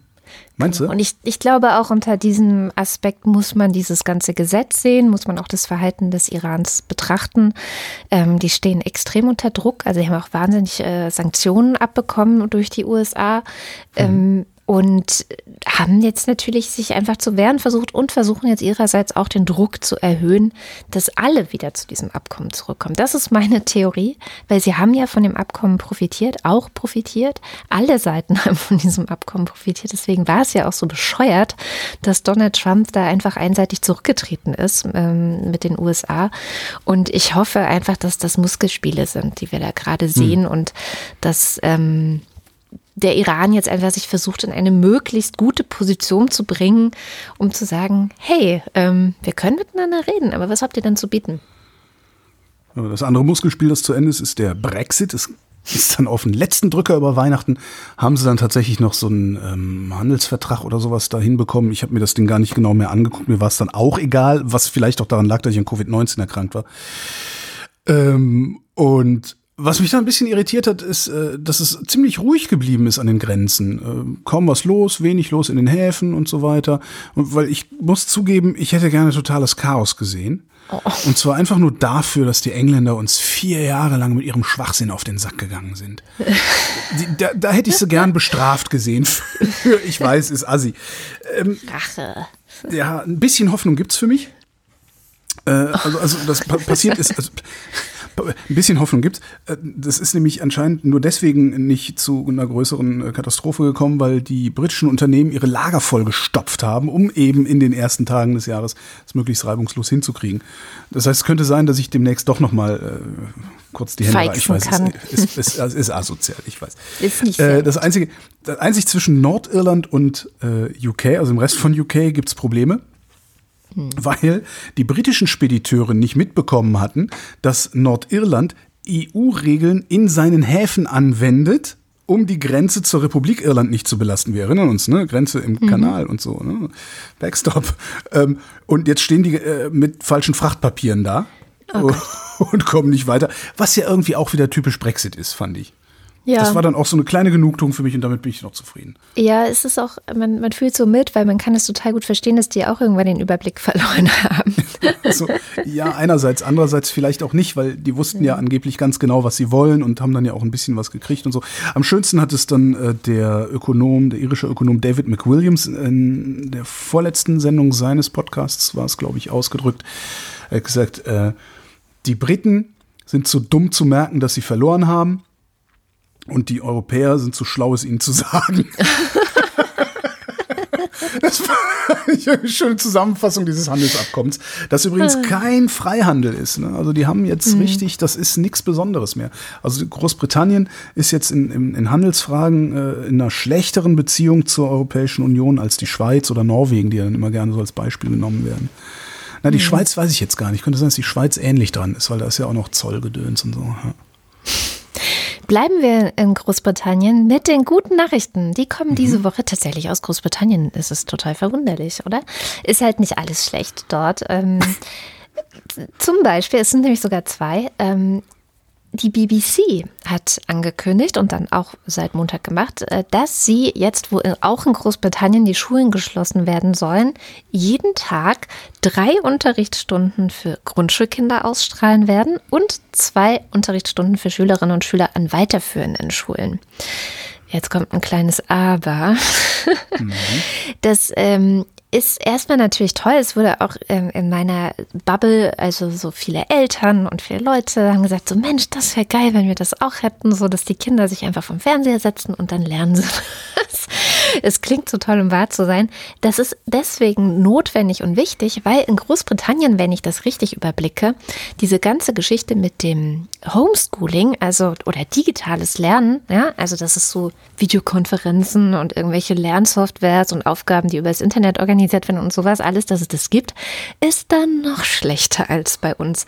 Deswegen haben sie auch so lange die Schulen aufgelassen, weil ein ganz großes Problem offenbar bei vielen Eltern und auch Lehrerinnen und Lehrern natürlich ist, überhaupt eine gute Internetverbindung zu haben. Ah, ah. Und, ähm, und dann natürlich auch die Software. Und dann gab es auch viele, die gesagt haben, also das, es gibt schon eine, gro eine große digitale Spaltung im Land, ne? also zwischen arm und reich, zwischen alt und jung und so weiter. Und die verhindert eigentlich, dass man das sozial gerecht irgendwie gestalten kann, ähm, weil du natürlich auch noch viel mehr als hier bei uns ganz viele Dinge im Privaten hast, also privatisiert hast ähm, und nicht öffentlich-rechtlich organisiert hast als in Großbritannien. Das heißt, das Ganze hat ein dickes, fettes Aber, ja, weil ähm, unterm Strich, auch wenn die BBC da jetzt Schulunterricht sendet, ist es wahrscheinlich so, dass es mit dem Homeschooling noch ein bisschen schlechter läuft als bei uns. Aber ähm, es gibt noch eine andere gute Nachricht aus Großbritannien, die finde ich tatsächlich richtig toll. Und zwar hat, äh, das, äh, hat die Regierung ein Gesetz erlassen, dass es Supermärkten verbietet, Süßigkeiten im Kassenbereich anzubieten, die sogenannte Quengelware. Quengelware, genau. Die ist Da jetzt. darf, darf jetzt nur noch Schnaps stehen. Ne? Äh, ja, dazu haben sie, glaube ich, noch kein Gesetz gemacht. Und es gibt es da ja auch tatsächlich recht häufig, zumindest in Deutschland. Genau, also Quengelware zukünftig in Großbritannien nicht mehr erlaubt. Das finde ich tatsächlich ziemlich sinnvoll. So, und was machen die Quarantänekinder, ähm, wenn sie nicht gerade Homeschooling machen? Ähm, Switch spielen. Sie spielen Computerspiele. Stellt sich Genau. raus. Und zwar eine US-Studie hat es jetzt rausgefunden.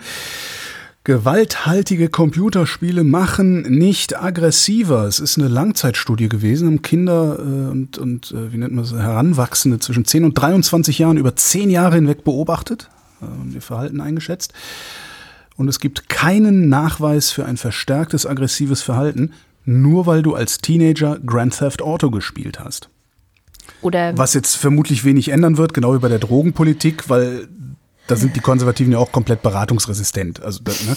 diese Studie müsstest du jetzt für jedes einzelne Videospiel nochmal machen, äh, damit du überhaupt kein Schlupfloch mehr hast, wo sie auf einen Nebenkriegsschauplatz ausweichen können und sagen können, ja, aber Call of Duty, da kann man auf Menschen schießen. Ja, oder auch, ja, aber der Attentäter von ha, Genau, hat das und ja. das gespielt. Aber es ist doch schön. Es, äh, ich habe ein Gewaltthema mitgebracht, das eine gute Nachricht ist. Äh, Es ist schön fand ich auch, äh, sie fanden zunächst heraus, dass Jungen gewalttätige Videospiele stärker bevorzugten als Mädchen. Ach, Moment mal. Das sehe ich ja jetzt erst, diese Formulierung, dass Jungen gewalttätige Videospiele stärker bevorzugten als Mädchen. Das heißt, die spielen lieber gewalttätige Spiele als mit Mädchen? Oder Mädchen? Naja, ist heise verlacht. Die haben immer so ein bisschen Formulierungsprobleme, wo ich das gefunden habe. Damit sind wir am Ende der Sendung. Und wie immer am Ende der Sendung sagen wir vielen, vielen herzlichen Dank, dass ihr uns so großzügig und toll unterstützt. Ohne euch gäbe es diese Sendung nicht. Und damit es auch 2021 weitergehen kann mit der Wochendämmerung, überlegt euch doch, ob nicht auch ihr uns ein bisschen was in den Hut werfen wollt. Wie das geht, findet ihr auf wochendämmerung.de. Es gibt verschiedene Wege. Und der eine führt über Steady. Bei Steady gibt es die Ultras und den Fanclub. Und weil die so viel in den Topf werfen, lesen wir am Ende jeder Sendung der Namen vor. Und das kommt jetzt. Alles ist eins außer die Null. Sind's 00001. Elegia einzigartig von Huxarien will auch mal an den Anfang. Expertin angewandter Ahnungslosigkeit. Guido Baulich. Alexander Bonsack steht als Axel Jeffsy auch auf Lutzens Roggenmischbrot Krypto, Kryptonit. Lutzens Roggenmischbrot Kryptonit. Kryptonit. Kryptonit. Du nie Superman gesehen? Doch, ich, trotzdem ist das Wort so lang, dass mein Gehirn einfach einen Knoten Ach so, kriegt, während es Kryptonit. spricht. Hier nix Krypto. Kryptonit heißt Verschlüsselungsverbot. Egal. Ma- Marc Bremer. Äh, Hans-Horst van Damme, Oliver Delpi. Mathis Derjong, Markus Dietz. Andreas Freund, Erik Fröhlich. Adrian Hauptmann, Zicke Zacke Hühnerkacke. Katharina Hüll, Muhahaha, ich bin deine Nemesis. Wing Commander Lord Feldstaats Hausmusik. It must be getting early, clocks are running late, dawn is breaking everywhere. Draw the curtains, I don't care, cause it's alright. Keine. Ahnung. Matthias Johansen. J. Kästner. Ich bin nicht mehr so leicht zu haben wie Trixie Dörfel damals. Auch wegen euch würden zwei Kugeln Eis mit Sahne nicht genügen. Lockdown is a gentle whip. Müsli, Müsli, Miam, Miam, Miam. Wenn du Klassenbücher hast, musst du wenigstens kein Kontakttagebuch führen. Robert Nieholm. Christian Pingel. Nu, sagen Chris und Moni. Michael Salz. Jörg Scheckis schaut in der Liste nach unten und da steht Anita Schroven. Aaron Stursberg, Roman, Slau Schl Roman Schlauer. Joachim Ullers, Moss the Techis Hausmusik. Dehem Holgi alles Gute und Dehem Holgi alles Gute. Dehem Holgi alles Gute and a Happy New Year. Ach so. dem Holgi. ja, ich Irgendwie so. hab's auch Okay. verstanden. Und das Motto des inzwischen gekommenen Jahres: Wear a mask or go to jail. Sehr schön. Jens Viehweg, Bernd und Froschi Wehmüller. Justus Wilhelm, Bei dem galoppierenden Wahnsinn der ersten Woche fragt man sich, ob 2021 wirklich besser wird als 2020 oder ob es noch tiefer geht. Euch beiden ein gutes Jahr. Neues Jahr. Der Vorsitzende der Polizeigewerkschaft Schieß mich tot bekommt bald ein Kind und verlässt deswegen die Ultras. Wir werden natürlich fleißig weiterhören. Danke für den tollen Podcast. Uwe Zieling will der Letzte sein, ist er aber nicht. Doch, weil jetzt kommt die, der Fanclub und Oh, der hat fängt geklappt. an mit Apple Knicker Jazz. Jule und, nee, Juli und Sebastian. André, Nico Abela. Jennifer Niepel, Superkalifragilistik expigaligetisch, a frohes neues Jahr, frohes neues, a schönes neues Jahr, gures neues Jahr, frohes Neues. Why do you go away und so weiter. Commander Vetchantillis. Volker Arendt. Asterix und die Normannen, Normannen, blablabla. Anja und Janus Bielefeld. Johanna Bächle, Johannes Bauermann. Thomas Bauer, Florian Beisel. Aluminium Blechschmidt, Sebastian Blechschmidt. Simone Blechschmidt, Markus Boslett. Klaus Breyer, Daniel Bruckhaus. Mike Bültmann. Muli Bwanji. Entschuldigung. Ich bin auch leicht, ähm, naja. Nicole und Christoph. Clemens Langhans und Christoph Henninger. Früher war er mal ein Bussparer. Christoph Henninger und Clemens Langhans, aber heute spart er ja auf ein Wohnmobil. Gian Andrea Konzett. Oh, ich habe ein schönes Wohnmobil. Naja. Cool, cool, cool, cool. Miriam und David. Boku wa Ongakuka, Dentaku Katateni. Dirk de Pohl. Manfred Speider, der freundliche Spinner aus der Nachbarschaft. Andreas Dietzel. Wer den lieben langen Tag nur im Bett liegen mag, der ist keiner von uns. Du Thomas, hast gewusst, das ist doch. Wer den lieben langen Tag nur im Bett liegen mag, der ist keiner von uns. Tut fast euch bei den Händen, schaut euren Nachbarn an, schickt ihm Schickt einen ihm einen Gruß. Gruß und dann nichts wie ans Frühstück ran. Lecker, lecker. Lecker, lecker. Super. Ich bin wahrscheinlich zu jung dafür. Ist das irgendwas, was Das- so Wollen auch Sie den Alltag hinter Ihnen lassen? Ach, das, okay. Mhm, okay. Elina Eickstedt. Wo Licht ist, muss es auch Schatten geben und wo Schatten ist, gibt es Licht. Es gibt keinen Schatten ohne Licht und kein Licht ohne Schatten. Claude Fankhauser.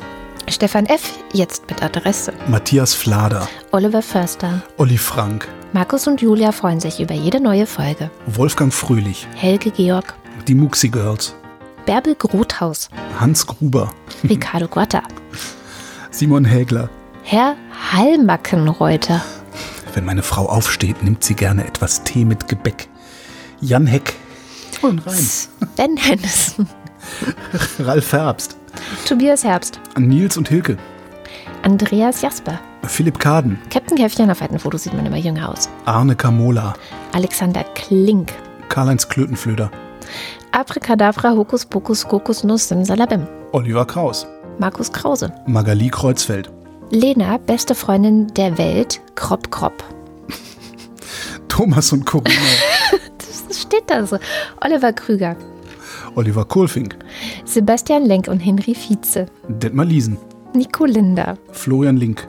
Yogi Löw. Sabine Lorenz. Linus Löres. Ines Lüders. René Ludwig. Men Ebte Heu. Ebte Meniheu, Ebte Beten, Mekte Menheu. Macho und Mäuschen. Stopp die Verbalvandalisierung der Namensvorleserei. Mein Name ist D-A-N-A. Martin Meschke. Robert Meyer. Wusstest du übrigens, dass der Moderna-Impfstoff eigentlich nicht Moderna-Impfstoff Mod heißt, RNA. sondern. Ah, du wusstest das. Schade. Äh, äh, Tut Martin Meschke. leid. Äh, Robert Meyer. Johannes Möller. Lordium Mondkind. Du bist einfach zu schlau für mich. Die Mulle. Nee, ich hänge länger auf Twitter, mehr auf Twitter rum als du.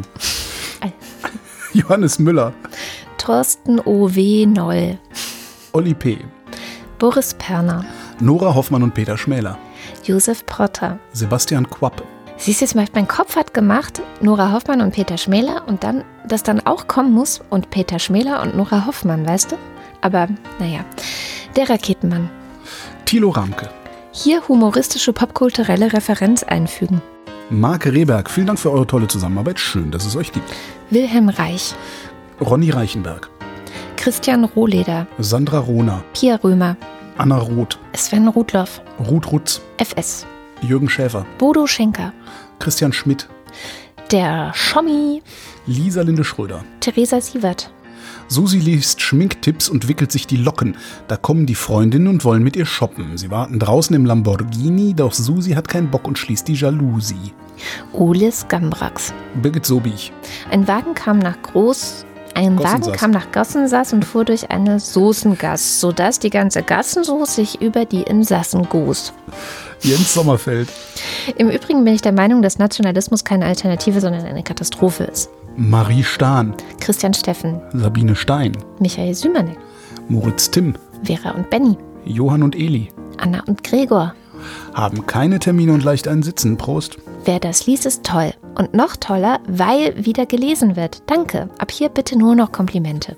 Martin Unterlechner. Jan van Winkenreue. Yannick Völker. Stefan Wald. Andreas Waschk.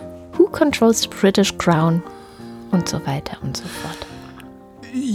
Jos Alvina Terva ja Sauna Auta Nin Sitten Kai Vetan Hauta. Wenn Schnaps, Tee und Sauna nicht helfen, dann ist die Krankheit tödlich. Oh Gott. Finnisch, ne? Alles herhören, niemand hat irgendjemanden zu steinigen, bevor ich nicht diese Pfeife geblasen habe. Habt ihr verstanden? Selbst wenn, und ich möchte, dass das absolut klar ist, selbst wenn irgendjemand Corona sagt.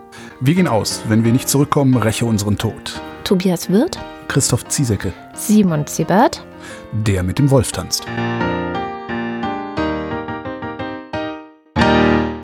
Vielen herzlichen Dank. Ja, vielen, vielen Dank. Puh, meine Stimme hat gerade so bis jetzt mitgemacht, deswegen sagen wir jetzt, ähm, das war die Wochendämmerung vom 8. Januar 2021. Wir danken für die Aufmerksamkeit. Schönes neues Jahr und tschüss.